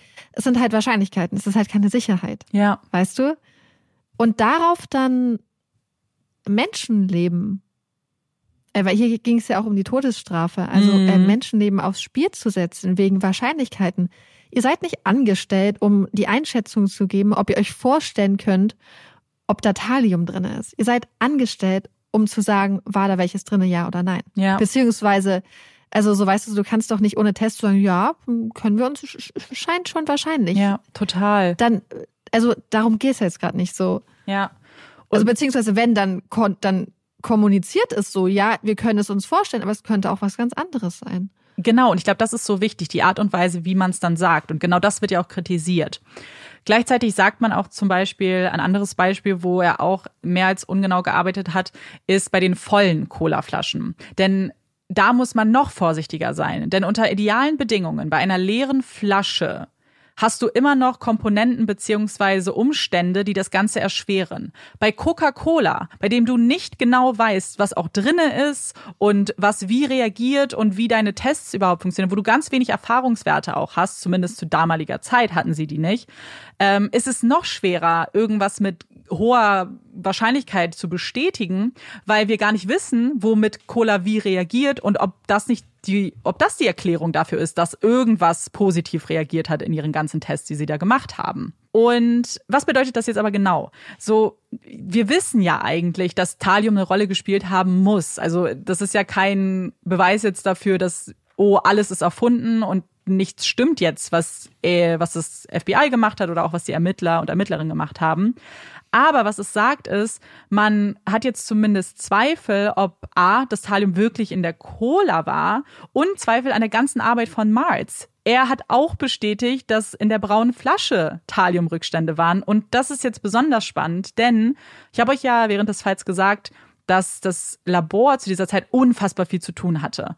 Und irgendwann haben die Ermittler dann mal angerufen und haben gesagt, hey Leute, wie lange dauert's noch? Habt ihr Thalium gefunden oder irgendwie sowas? Das heißt, sie wussten, dass sie auf Thalium suchen und untersuchen. Das heißt, mhm. als Roger Martz seine Sachen gemacht hat, er wusste es ja wahrscheinlich eh schon aus seiner vorherigen Arbeit, aber auch sonst war klar, worauf sie Wert legen oder was für ein Ergebnis sie sich wünschen.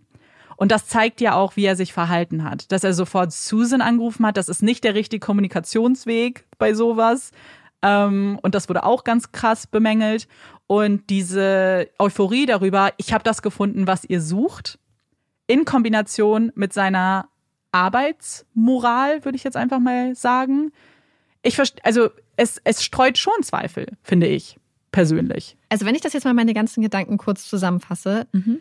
haben wir hier eine Person, also George, der verurteilt wurde und das, was gegen ihn spricht, ist die Tatsache, dass seine Frau Probleme mit den Nachbarn hatte. Mhm.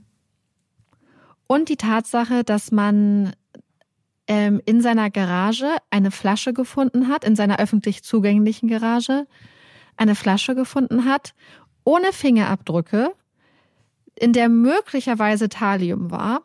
Wobei wir hier ja auch noch sagen müssen, dass Thalium zu diesem Zeitpunkt ja 16 Jahre, mhm. meintest du? Seit 16 Jahren verboten war. Und wenn ich mir angucke, was bei meinen Eltern in der Garage rumsteht, da stehen schon Sachen seit 30 Jahren rum. Ja. Äh, insofern, selbst wenn es Stadium ist, gäbe es ja theoretisch auch die Erklärung, dass die Sache da einfach schon sehr lange steht. Ja, total. Möglicherweise. Das heißt, es ist keine direkte Beziehung. Also wir wissen A nicht, ob es überhaupt Thalium war, wenn man jetzt die Arbeit ähm, des äh, Toxikologen anzweifeln kann. Ich, ich, finde, man sollte sie massiv anzweifeln, mhm. ehrlich gesagt. Ja. Und zum anderen wissen wir, selbst wenn es Thalium wäre, gäbe es immer noch alternative Erklärungsversuche beziehungsweise Erklärungsmöglichkeiten, warum in einer Garage Thalium ist.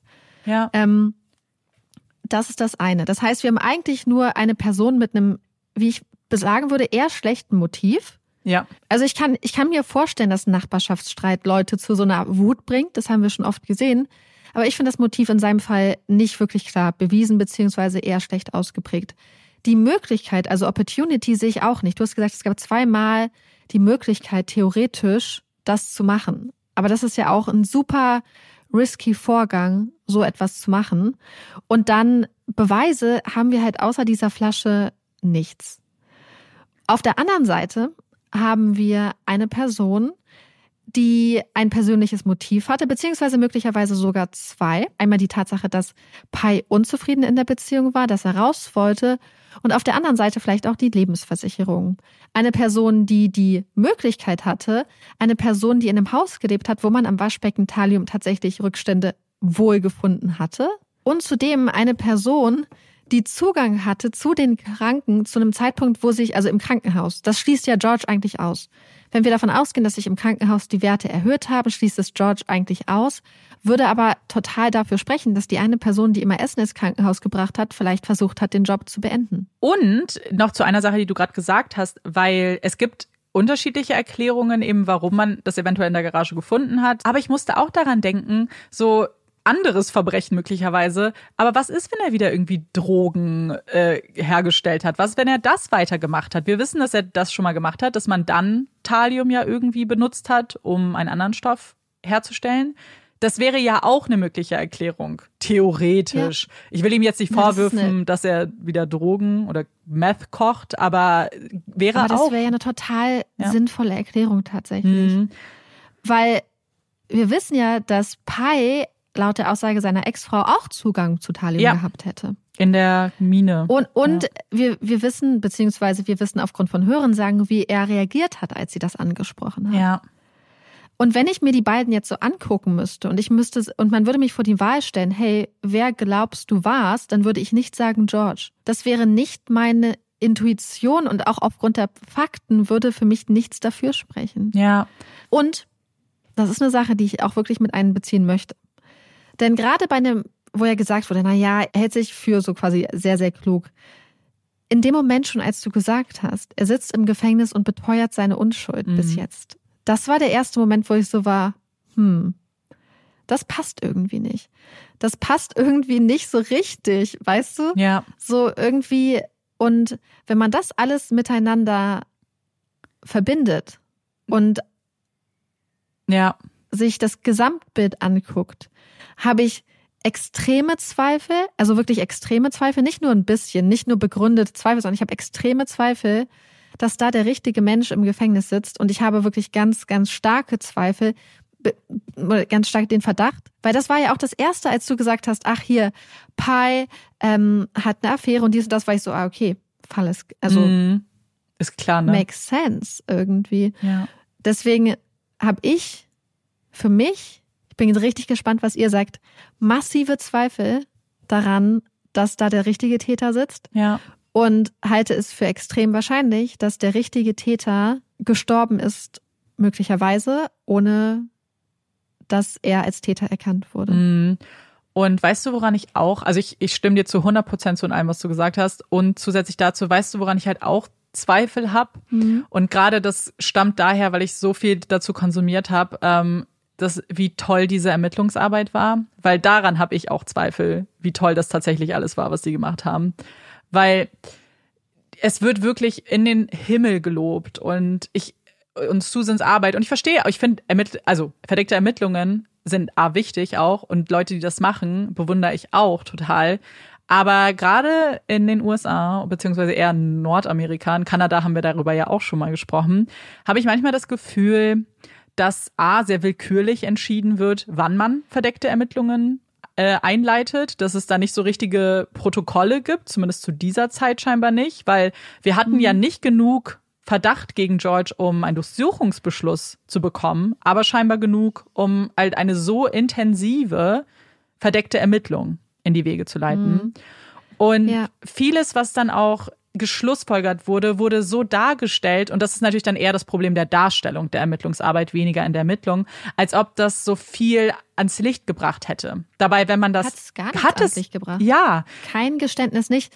Aber ich habe auch für mich sowieso bei verdeckten Ermittlungen mhm. finde ich dass man eigentlich damit anfangen, also es darf, finde ich, nicht die Go-To-Methode eigentlich sein, ja. wenn du gar nichts in der Hand hast. Ja. Weil das Problem ist, dass in dem Moment, in dem du so viel Personal und Zeit und Ressourcen da reinpulst, hast du irgendwann ein Interesse daran, dass die Person genau. auch der Täter sein muss. Ja. Weil du musst ja Budgets und Ent Ermittlungsentscheidungen und so und all diese Sachen musst du ja irgendwie begründen und rechtfertigen.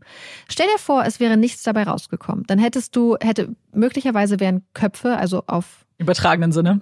Im übertragenen Sinne gerollt, auf einer ja. Entscheidungsebene. Aber gleichzeitig, wenn jetzt zum Beispiel hat man sich auf eine auf einen Täter, auf einen Tathergang schon festgelegt, hat alles außer Acht gelassen. Weißt du, weil stell dir mal vor, ja. es wäre rausgekommen, ey, da gibt es wirklich gar nicht. Die Möglichkeit bestand halt eigentlich gar nicht. Und gleichzeitig, wenn jetzt aber zum Beispiel doch irgendwas rausgekommen wäre, ach, es ist eigentlich doch Pi gewesen, wie gut wäre es für die Verteidigung von Pi gewesen, zu sagen, hä, ihr habt doch sogar verdeckte Ermittlungen eingeleitet gegen wen anders. Mm. Also, Entschuldigung, könnt ihr mir doch nicht erzählen, dass ihr von Anfang an gedacht habt, dass er der Täter ist. So. Ja, total. Und ich finde, dass verdeckte Ermittlungen voll Sinn ergeben, zum Beispiel gerade wenn es so um Sachen wie organisierte ja. Kriminalität gibt, wo es viele Leute gibt, wo es halt wirklich einen extrem krass begründeten Anfangsverdacht gibt. Oder ähm, weißt du, wo man so weiß, hey, da sind schon Verbrechen geschehen, wir müssen jetzt noch gucken, was noch passiert ist. Ja. Weißt du, wir müssen die Informationen, wir wissen, dass es passiert ist, wir brauchen jetzt wirklich nur noch. Ich finde, dass das in solchen Fällen eigentlich meistens nicht so passt. Mm, ja. So. Ich finde, ich habe vor allem da auch so, ich bin da in einem totalen moralischen Dilemma dann auch immer. Ich stimme dir komplett zu. Also es ist halt anders, wenn es so krass organisiertes Verbrechen ist, wenn es halt wirklich so Strukturen gibt, die man aufdecken muss und so. Ich glaube, da ist das ganz mhm. wichtig. Aber ich glaube, wenn ich mir jetzt diesen Fall angucke mit einem in einer individuellen Person und da sehr viel Kraft und Energie und Geld reingesteckt wird, um in das Leben dieser Person einzutauchen und man ja einen Plan hat und manipuliert und Geschichten erfindet und seine Geschichte anpasst zu dem, wie George reagiert zum Beispiel. Wir wissen, dass das bei anderen Ermittlungen auch zum Beispiel zu falschen Geständnissen führen kann. Ich glaube, das ja. erzeugt Situationen, in denen du denkst, du bist jetzt in einem vertrauensvollen Umfeld. Ich meine, die waren acht Monate. Ich, also, wenn du jemandem acht Monate eine Freundschaft vorheuchelst, ich würde es auch glauben. Und wenn wir sowas gut heißen, dann heißen wir das bei Tätern und Täterinnen gut, aber auch bei unschuldigen Menschen. Und da komme ich dann an meine Grenze immer. Und, und vor allem, ich finde, es ist halt auch so ein Unterschied, ob man mit einer verdeckten Ermittlung das Ausmaß oder das Muster oder so, weißt du, sowas feststellen möchte oder das Ob. Hier ging es ja um das Ob, ob überhaupt ja, genau. Tat, also ob er überhaupt der Täter ist. Ja. Ich finde, dass man da eigentlich schon mehr oder weniger sicher sein sollte, dass es sich um den Täter handelt, mhm. äh, mit aufgrund von Beweisen und dann einfach, also so, deswegen, ich finde, dass das halt, wir haben ja schon mal in der Folge drüber geredet, ja. ähm, dass das halt sehr, sehr gut begründet sein muss mit einem sehr, sehr starken, und hier gab es ja nichts. Hier gab es nichts. Als sie angefangen haben, gab es nur ein Gefühl und ein Gefühl. Ja, es war nur ein Gefühl, ja und Aussagen, die du halt theoretisch und das finde ich dann auch problematisch, weil Aussagen sind auch nicht sind auch nur ein Gefühl, weil da, da wird ja dein Filter, deine Interpretation drüber gelegt. Ja. So, weil was sie komisch fanden ist ja, vielleicht wollte jemand wegziehen. Aber warum ist das so komisch? So, es ist ja, vielleicht denkt er halt einfach so. Vielleicht denkt er, dass das ein naheliegendes Motiv ist und vielleicht stimmt das auch. Vielleicht hat sein eigener Gedanke, weil er sich gewünscht hat, dass seine Nachbarn wegziehen und dachte, hey, vielleicht denkt auch jemand anders so wie ich, ohne dass es eine Schuld ja. da darstellt, sondern einfach nur ein anderes Muster beziehungsweise eine andere Art des Denkens. Und eine Sache, die mich auch zum Beispiel, und das meinte ich gerade so ein bisschen mit, die, ich finde nämlich auch, es hat sehr wenig ans Licht gebracht, aber selbst die Sachen, die dann als seltsam dargestellt wurden, zum Beispiel die Aussage, die wurde sehr, sehr hoch gepusht, dass er äh, gedacht hat, oh mein Gott, bin ich jetzt verdächtig, dass er das überhaupt in Erwägung gezogen hat, wird auch als äh, ja, ich fand es auch mega komisch. Und dass er gesagt hat, ja, das war ein persönliches Motiv, das war nicht jetzt eine willkürliche Giftattacke. Weil das, das war, wusste er ja. Also, dass das so mhm. dargestellt wurde als, oh mein Gott, das ist Insiderwissen. Hä? Das stand in der Presse. So, dass, wenn du ein bisschen dich damit beschäftigt hast, wusstest du, dass das eine persönliche Attacke, ein persönlicher naja, Angriff war. Und selbst wenn du es nicht weißt, bestätigst, kann das ja deine Einschätzung mhm. sein, dass du sagst, na ja, es hat diese eine Familie getroffen, niemand anderes wurde hier betroffen. Ja. Wenn dich gerade eine Person fragt, oh mein Gott, was ist da passiert? Und du sagst, nee, nee, also hier läuft jetzt gerade kein Giftmörder rum, so, das ist ja auch eine ganz normale Einschätzung. Es gibt auch manchmal einfach Leute, die einfach manchmal Sachen sagen, um klüger zu wirken, ja. um, und flapsig daher. Und selbst wenn das alles wäre, ich finde allein die Tatsache, also die Aussage ist halt nicht, ich finde die nicht verdächtig. Ich auch nicht. Erst recht, wenn man ja überlegt, dass er dachte, dass es irgendwie eine Freundin ist oder eine Bekannte. So, da würde man ja erst ja. recht nicht unbedingt darauf achten, wie man jetzt redet. So, wenn ich mit dir spreche, dann würde, bin ich ja in meinem Kopf, denke ich ja nicht, oh, dieser Satz wird jetzt auseinandergenommen vor, im Gericht weißt du, von einer Jury. Ich, es stört mich an dem Fall einfach sehr, weil viele Dinge einfach so kommentarlos kommuniziert wurden. Also diese ganzen Zweifel werden nicht richtig dargestellt oder beziehungsweise gar nicht dargestellt. Aber zum Beispiel wird auch immer wieder gesagt, und da zitiert man jetzt die Ermittler und Ermittlerinnen, dass er immer so nervös reagiert hat, wenn es irgendwas mit der Tat zu tun hatte, wenn sie darüber gesprochen haben, zum Beispiel über dem Treffen. Das interpretieren sie, weil er angefangen hat zu stocken beim Sprechen. Ein Arzt hat später bestätigt, dass er tatsächlich stottert. Weißt du, was wir hier eigentlich gerade die ganze Zeit sehen? Was? Auch wie gefährlich es ist, wenn man ähm, immer so dieses neurotypische Denkmuster auf alle anderen Menschen ja, anwendet. Stimmt. Dass du sagst, na ja, kein Elternteil würde das machen. Aber du siehst nicht, dass Leute anders ticken und dass es vari dass du deine eigenen Gefühle nicht auf andere Leute überstülpen kannst. Mhm. Okay, naja, er ist nervös geworden. Er, er, er stottert. So, weißt du, was ich meine? Ja, total. So, dass man das gar nicht und so, und hey, jemand kann aus unterschiedlichen Gründen nervös sein. So, für manche Menschen kann allein die Tatsache, dass du jetzt weißt, du sitzt Menschen gegenüber, und es ist jetzt wichtig, was du sagst, kann für ganz viele Menschen einen massiven Stress auslösen. Ja, natürlich, voll. Ich wäre total nervös in der Situation. Ich meine, ich bin nervös, bevor wir Podcast aufnehmen und ja. ich weiß, mir kann hier nichts passieren. Ja, und er war nervös, als man ihm eine Visitenkarte der Polizei gegeben hat und gesagt hat, hey, die wollen mit dir sprechen. Monate nachdem er überhaupt das letzte Mal befragt wurde. Da, wer wird denn dann mhm. nicht nervös? Also Weiß ja, und es sind so viele Interpretationen, die, wo ich das Gefühl habe, die kommen halt einfach aus so einem Denken. Alle Menschen funktionieren so. Mhm. Alle Menschen leben nach diesem Schema. Und das ist halt richtig gefährlich, weil Voll. wir haben das schon so oft gesehen in der Vergangenheit, dass Menschen, die halt aus diesem Verhaltensmuster und vielleicht auch aus bestimmten Denkmustern, ich sag nicht mal rausfallen, die halt einfach nicht in dieser super engen Definition von dem, was in Anführungsstrichen normal ist, sich agieren und geben, ganz schnell dann irgendwie von irgendwelchen Leuten, ihnen irgendwelche Sachen angedichtet werden. Und das ist richtig gefährlich. Ja, und ich habe tatsächlich eine der großen Interpretationen dieses Falls noch nicht angesprochen. Das will ich unbedingt jetzt mit euch machen, weil die hat mich mit am meisten schockiert. Eine Beobachtung, die auch wieder von den Ermittlern und Ermittlerinnen geschildert wurde. Und zwar, als sie George festgenommen haben, haben sie sich ja sein Haus angeguckt, haben Sachen gesichert, äh, das Sexspielzeug zum Beispiel. Und ich sage euch gleich, warum das relevant ist. Genauso wie diese ganzen Bücher, worüber man ja auch nochmal reden kann.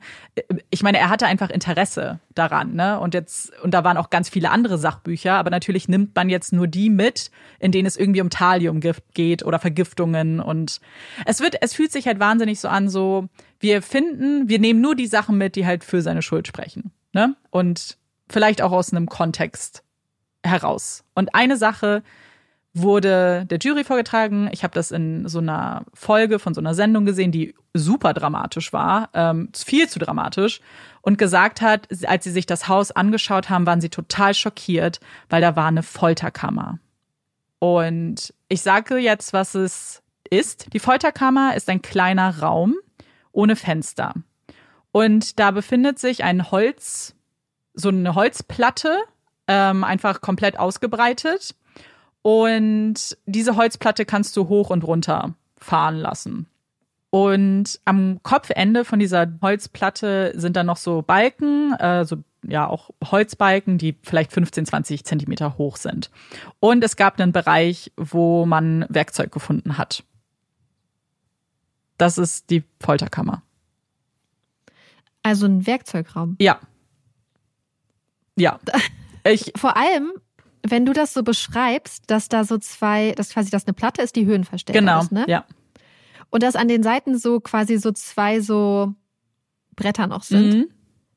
Das ergibt total viel Sinn, wenn du zum Beispiel Holz abschneiden möchtest und das festhältst. Ja, stimmt. Dass du was, du kannst es drauflegen und du kannst es in der Mitte absägen zum Beispiel. Also Ja. ich, ich kenne das, also ich habe halt einfach, ich weiß nicht, vielleicht bin ich auch einfach aufgewachsen in einem Umfeld, wo einfach total viele Leute Werkräume haben. Ich kenne das halt von so vielen Leuten, dass das halt ein normaler Raum ist, wo Ja. halt Sachen ge, ähm, gebastelt und gebaut werden irgendwie. Deswegen, ich dachte jetzt, als du angefangen hast zu beschreiben, dachte ich, jetzt kommt irgendwas so richtig kinky, was weiß ich, mit voll vielen Sexspielzeugen Ja. und Ketten und dies und das. Ähm, und selbst dann soll jeder und jede Person ja machen, was er oder sie möchte. Eben. So, hat ja auch keinen Tatbezug hier, soweit ich das erkennen kann. ja. Ähm, eher gar nicht.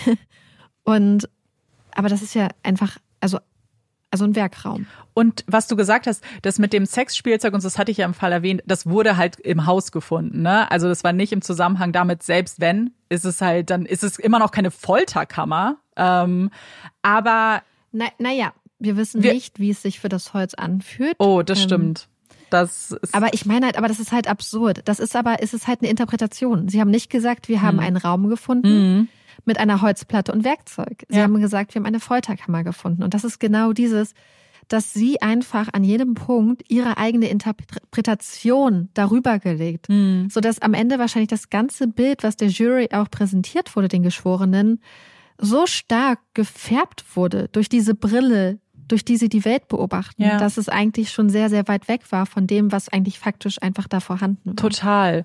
Und ich finde es dann so schade und auch problematisch, ehrlich gesagt, dass diese Sichtweise dann aber immer noch so weitergetragen wird. Man konsumiert dann so eine Sendung, 45 Minuten, und hört dann auch, wie die verdeckte Ermittlerin Susan hat dann nämlich so gesagt, so, oh mein Gott, sie dachte, sie wird sterben, weil er hatte sie vorher gefragt, ob sie zu ihm nach Hause kommen möchte, nachdem sie sich da auf diesem McDonalds-Parkplatz getroffen haben. Und sie hat halt Nein gesagt und danach hat sie die Folterkammer gefunden und dachte und wusste, nicht dachte, wusste, sie wäre das nächste Opfer gewesen. So wird's halt kommuniziert. Hä?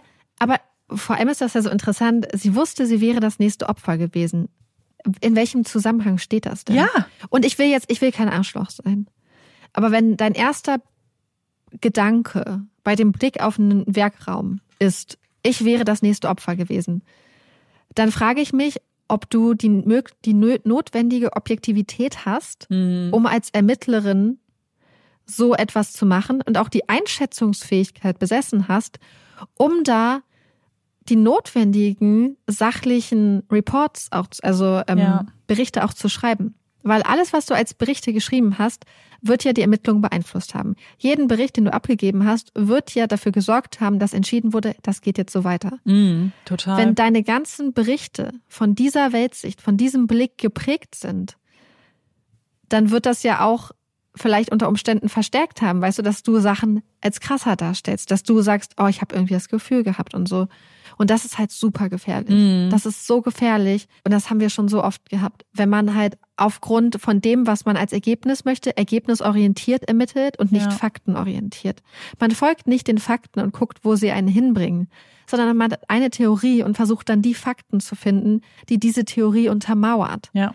Und das sorgt dafür, dass Menschen nicht mehr sehen, wenn es alternative Tathergänge gibt, ähm, alternative Verdächtige und sorgt, haben wir schon so oft gesehen, dafür, dass unschuldige Menschen am Ende im Gefängnis landen. Ja.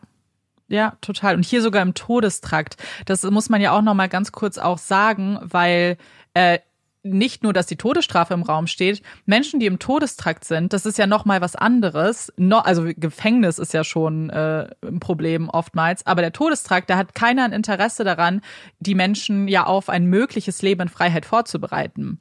Also weil es das ja nicht geben wird eigentlich, geht man davon aus.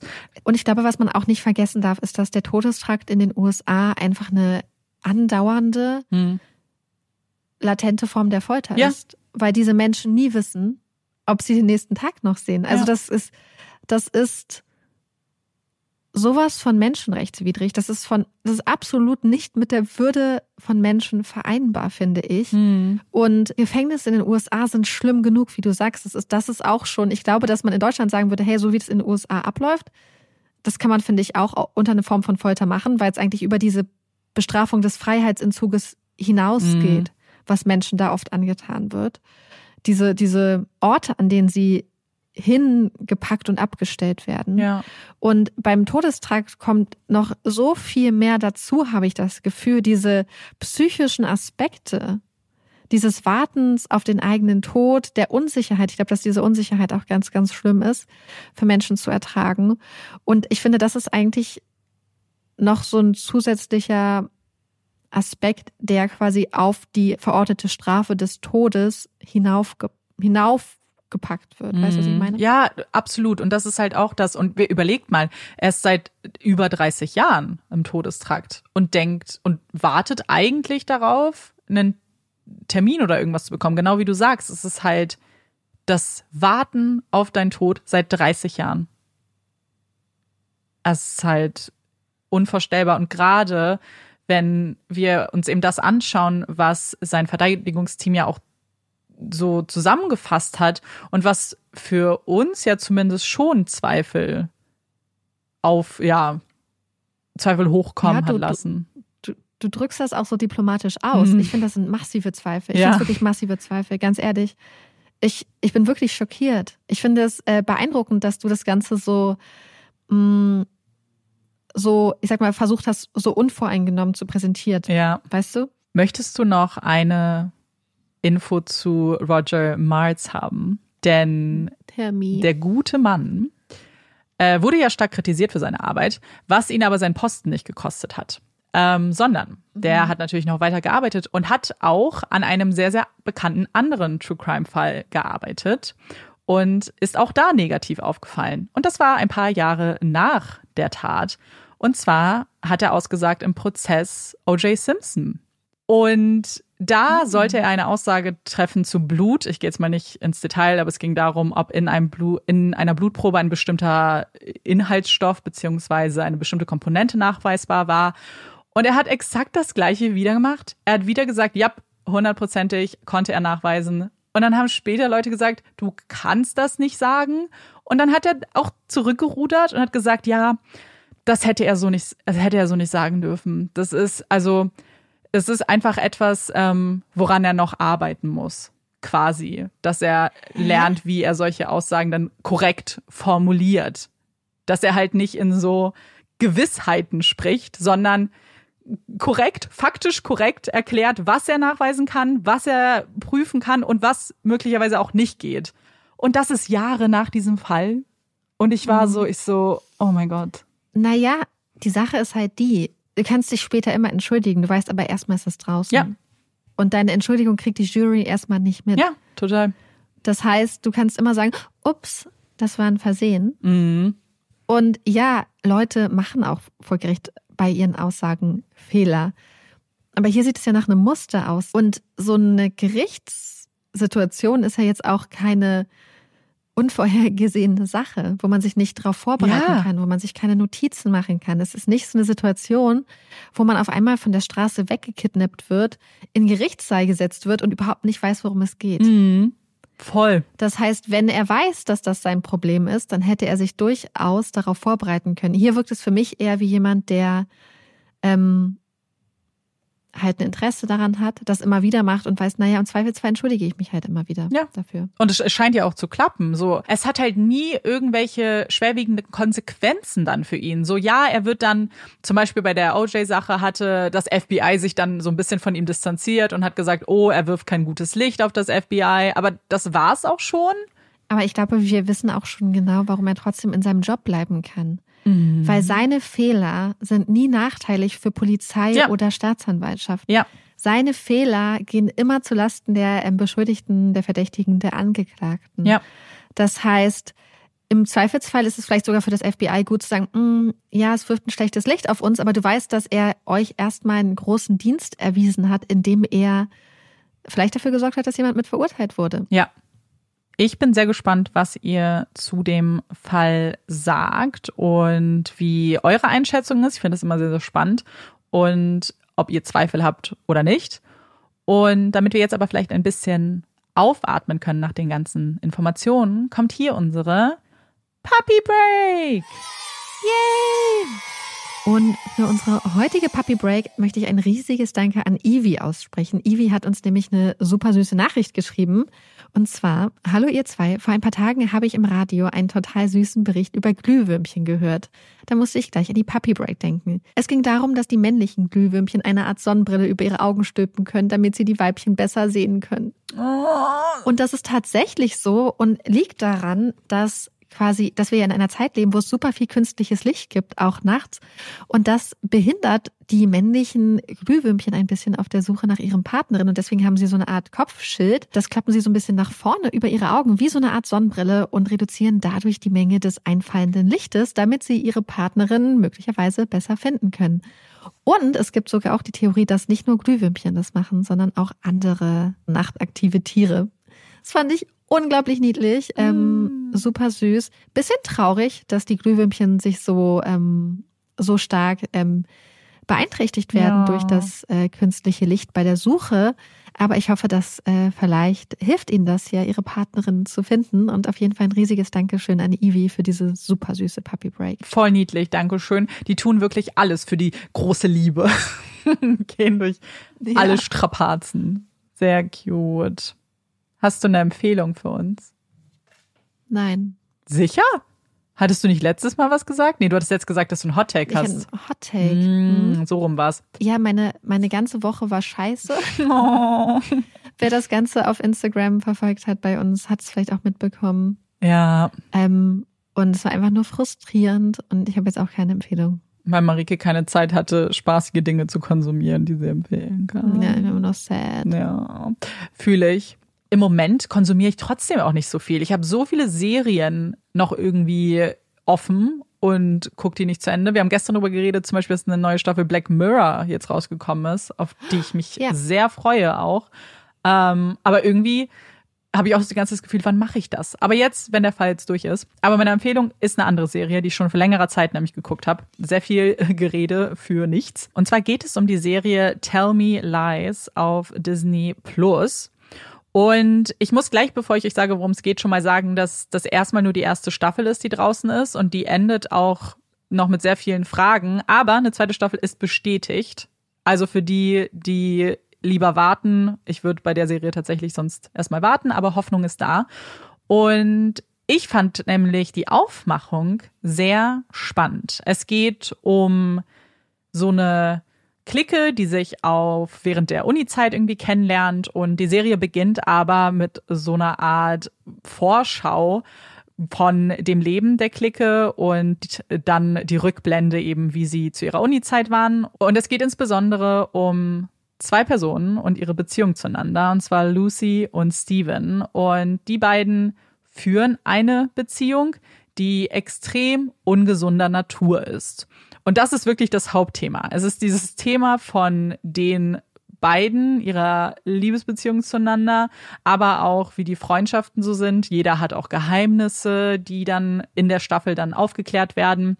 Und ich fand das total spannend und ich fand die Charaktere sehr spannend. Gleichzeitig habe ich mich die ganze Zeit aufgeregt. Das war wirklich, die sind so realistisch geschrieben, dass man sich nur darüber aufregt eigentlich, was passiert und wie die sich alle entwickeln. Und ich musste nach jeder Folge immer zu Reddit gehen und mal lesen, wie sich andere Leute aufregen. Und das ist normalerweise kein gutes Zeichen. Normalerweise mag ich das in Serien gar nicht. Hier fand ich es aber eigentlich ganz spannend und fand es halt gut, weil es eben sehr realistisch gemacht war, wie so eine Beziehung und Dynamiken sind. Und ja, es basiert auf einem Buch. Das habe ich übrigens nicht gelesen. Also keine Ahnung, vielleicht ist das auch besser. Vielleicht sollte man das sonst einfach lesen. Ja.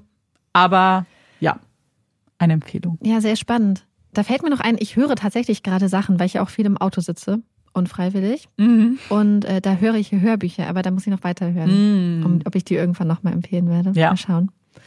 Aber ich habe wirklich einen Hot-Take. Jetzt bin ich sehr gespannt.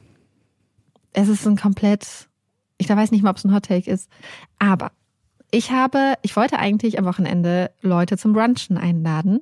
Hat alles nicht geklappt. Musste alles abgesagt werden. Mhm. Erzähle ich vielleicht, falls wir da noch äh, wann anders mal drüber reden. Also auf jeden Fall wollte ich, bevor ich die Leute zum Brunchen eingeladen habe, habe ich so ein bisschen rumgeguckt und wollte so ein Smoothie auch machen. Und dann ist mir was aufgefallen, was mir schon so oft aufgefallen ist. Nämlich, dass es Smoothies gibt, wo schon voll viel Früchte und so drinne sind und wo dann noch richtig viel Zucker oder Ahornsirup Mhm. oder Agavendicksaft dran gemacht wird. Und das verstehe ich immer nicht. Weil ich habe das Gefühl, dass diese Smoothies dann ein Level an Süße erreichen, was einfach keinen Spaß mehr macht.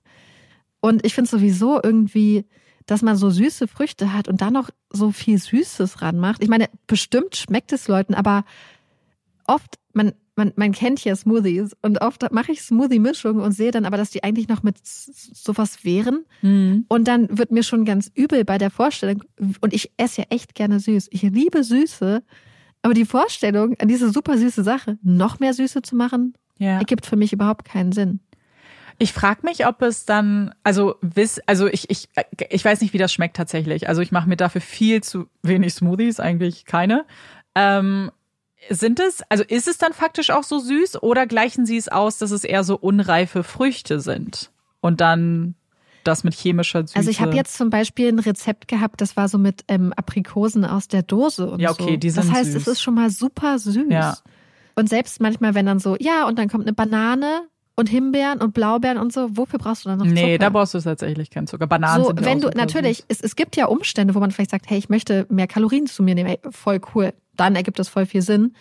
Aber selbst dann würde ich sagen, es ist ja eigentlich schon so süß. Sollte man da nicht irgendwie die vielleicht anders reinkriegen? Also ich weiß nicht, mir zieht sich dann immer, wenn ich diese Rezepte sehe, denke ich so, warum wollt ihr es so süß haben? Mhm. Weil die Sachen sind doch schon so süß.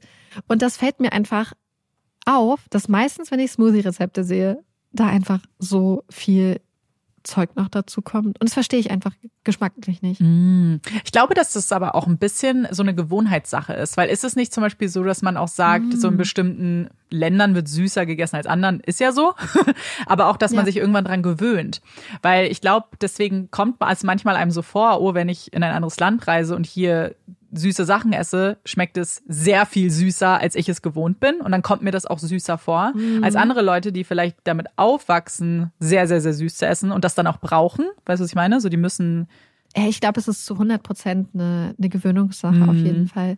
Ich finde es nur immer so interessant und ich würde da nie dann einfach noch so viel Ahornsirup ja. oder so reinballern. Wobei ich bei Ahornsirup sagen muss, ja, das hat halt noch Geschmack. Geschmack. Hm, ich liebe Ahornsirup voll. Aber einfach nur Zucker manchmal, dann denke ich so, Hä? Ja, ja, ja, ja, total. Ich denke halt jetzt voll so umgekehrt, weil ich glaube bei mir, also bei Zucker, ich esse halt einfach generell nicht süß, deswegen ist es, glaube ich, nicht so das Thema. Aber ich salze halt sehr viel. Und ich glaube, ich esse auch salziger, als andere Leute essen. Mhm. Und nee, das ist auch. mir sehr bewusst, dass ich das tue. Aber das ist auch eine Gewöhnungssache. Zum Beispiel, ich würde es ja auch immer gerne sehr viel. Und ich finde das zum Beispiel auch dann manchmal schockierend, wie wenig Würze in Rezepten drin stehen. Mm, ich auch. Ich weißt du, gerade wenn es um so Sachen, also um bestimmte Sachen geht, jetzt so Curry oder so, und dann ist, wird dann so in ja.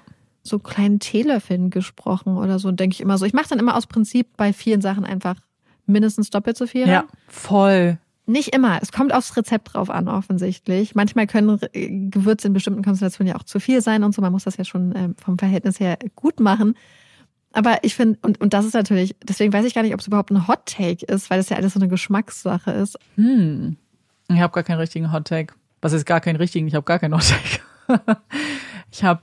Das ist aber nicht schlimm. Wir können uns ja trotzdem bedanken für all die hm. Leute, die uns Art to Book Hangover ja. geschrieben haben. Und da haben wir auch überlegt, sollen wir da vielleicht noch mal ein Reel zu machen? Mhm. Sollen wir noch mal so eine Sammlung machen mit euren besten Tipps vielleicht? Ja. Und Amanda hatte ja auch am Schluss nach ihrem Buch Hot Take auch euch gebeten, ja. uns ähm, Krähen zu schicken und wir hatten eine wunderschöne Auswahl an wunderschönen Vögeln. Vielen Vögeln. Das war so cool. Ey, ohne Witz. Ich weiß, dass das, also äh, wir können das jetzt nicht jede Folge machen, weil dann ähm, ist es ja auch nichts Besonderes mehr. Aber ich fand das so toll, die ganze Zeit da Vögel zu sehen. Ja. Ich glaube, wir mischen das jetzt ab und zu vielleicht mal rein, dass wir irgendwie Codeworte mit euch vereinbaren. Oh ja. Ähm, aber es bleibt was Besonderes. Also wir versuchen das nicht auszunutzen, weil ich ja. fand das so cool. Das war so cute. Das war so cute. Ja. Und auch jetzt kommen immer noch kleine Vögel rein. Das war einfach total niedlich. Ja, reingeflattert. Weil das ja für uns jedes Mal so war, ah, oh, okay, es hat eine Person, die uns bis zu Ende gehört ja, hat. Ja, total. Sehr schön. Weil ich davon ausgegangen bin, dass sich das keiner angehört hat. Und dann noch diesen Schritt geht, uns zu schreiben. Mhm. Weil was wir auch immer merken, ist natürlich, dass ganz viele Leute ähm, auch gar nicht diesen Schritt gehen, dann zum Beispiel ein Emoji dazulassen. Also es hat uns total gefreut, dass ihr diesen Schritt gegangen seid, ja. da den Vogel eurer Wahl auszuwählen und uns dann noch einen Kommentar dazu lassen. Ja, voll. Ich habe übrigens ganz viele von euren Buchempfehlungen auch auf meine Liste gepackt. Ein paar habe ich äh, auch bestellt schon. Also vielleicht kommt das ja immer in äh, Empfehlungen noch dran. Und äh, kleines Book Hangover Update, falls es wen interessiert. Äh, es, es, es ist besser. Es ist noch nicht ganz weg. Es wird. Ich hätte nämlich total Lust, nochmal irgendwie ein Reel oder eine Umfrage oder sowas zu machen. Weil, wie wir ja. festgestellt haben, ist das ein, ein, ihr kennt das. Also viele von euch kennen das. Und vielleicht können wir so Tipps sammeln. Für uns alle. Ja. Vielleicht sollten wir sowieso zu den Hot Takes auch manchmal ein Reel mhm. machen. Ja, das fände ich auch gut. Und könnt ihr da noch eure Meinung drunter schreiben? Ja. Mega lustig, glaube ich. Ich glaube auch. Ja, cool. Dann war's das mit dieser Folge. Und wir hoffen, sie hat euch gefallen. Wir würden uns total freuen, wenn ihr uns auch beim nächsten Mal wieder zuhört. Ich bin Amanda. Ich bin Marike. Und das ist Puppies and Crime. Tschüss.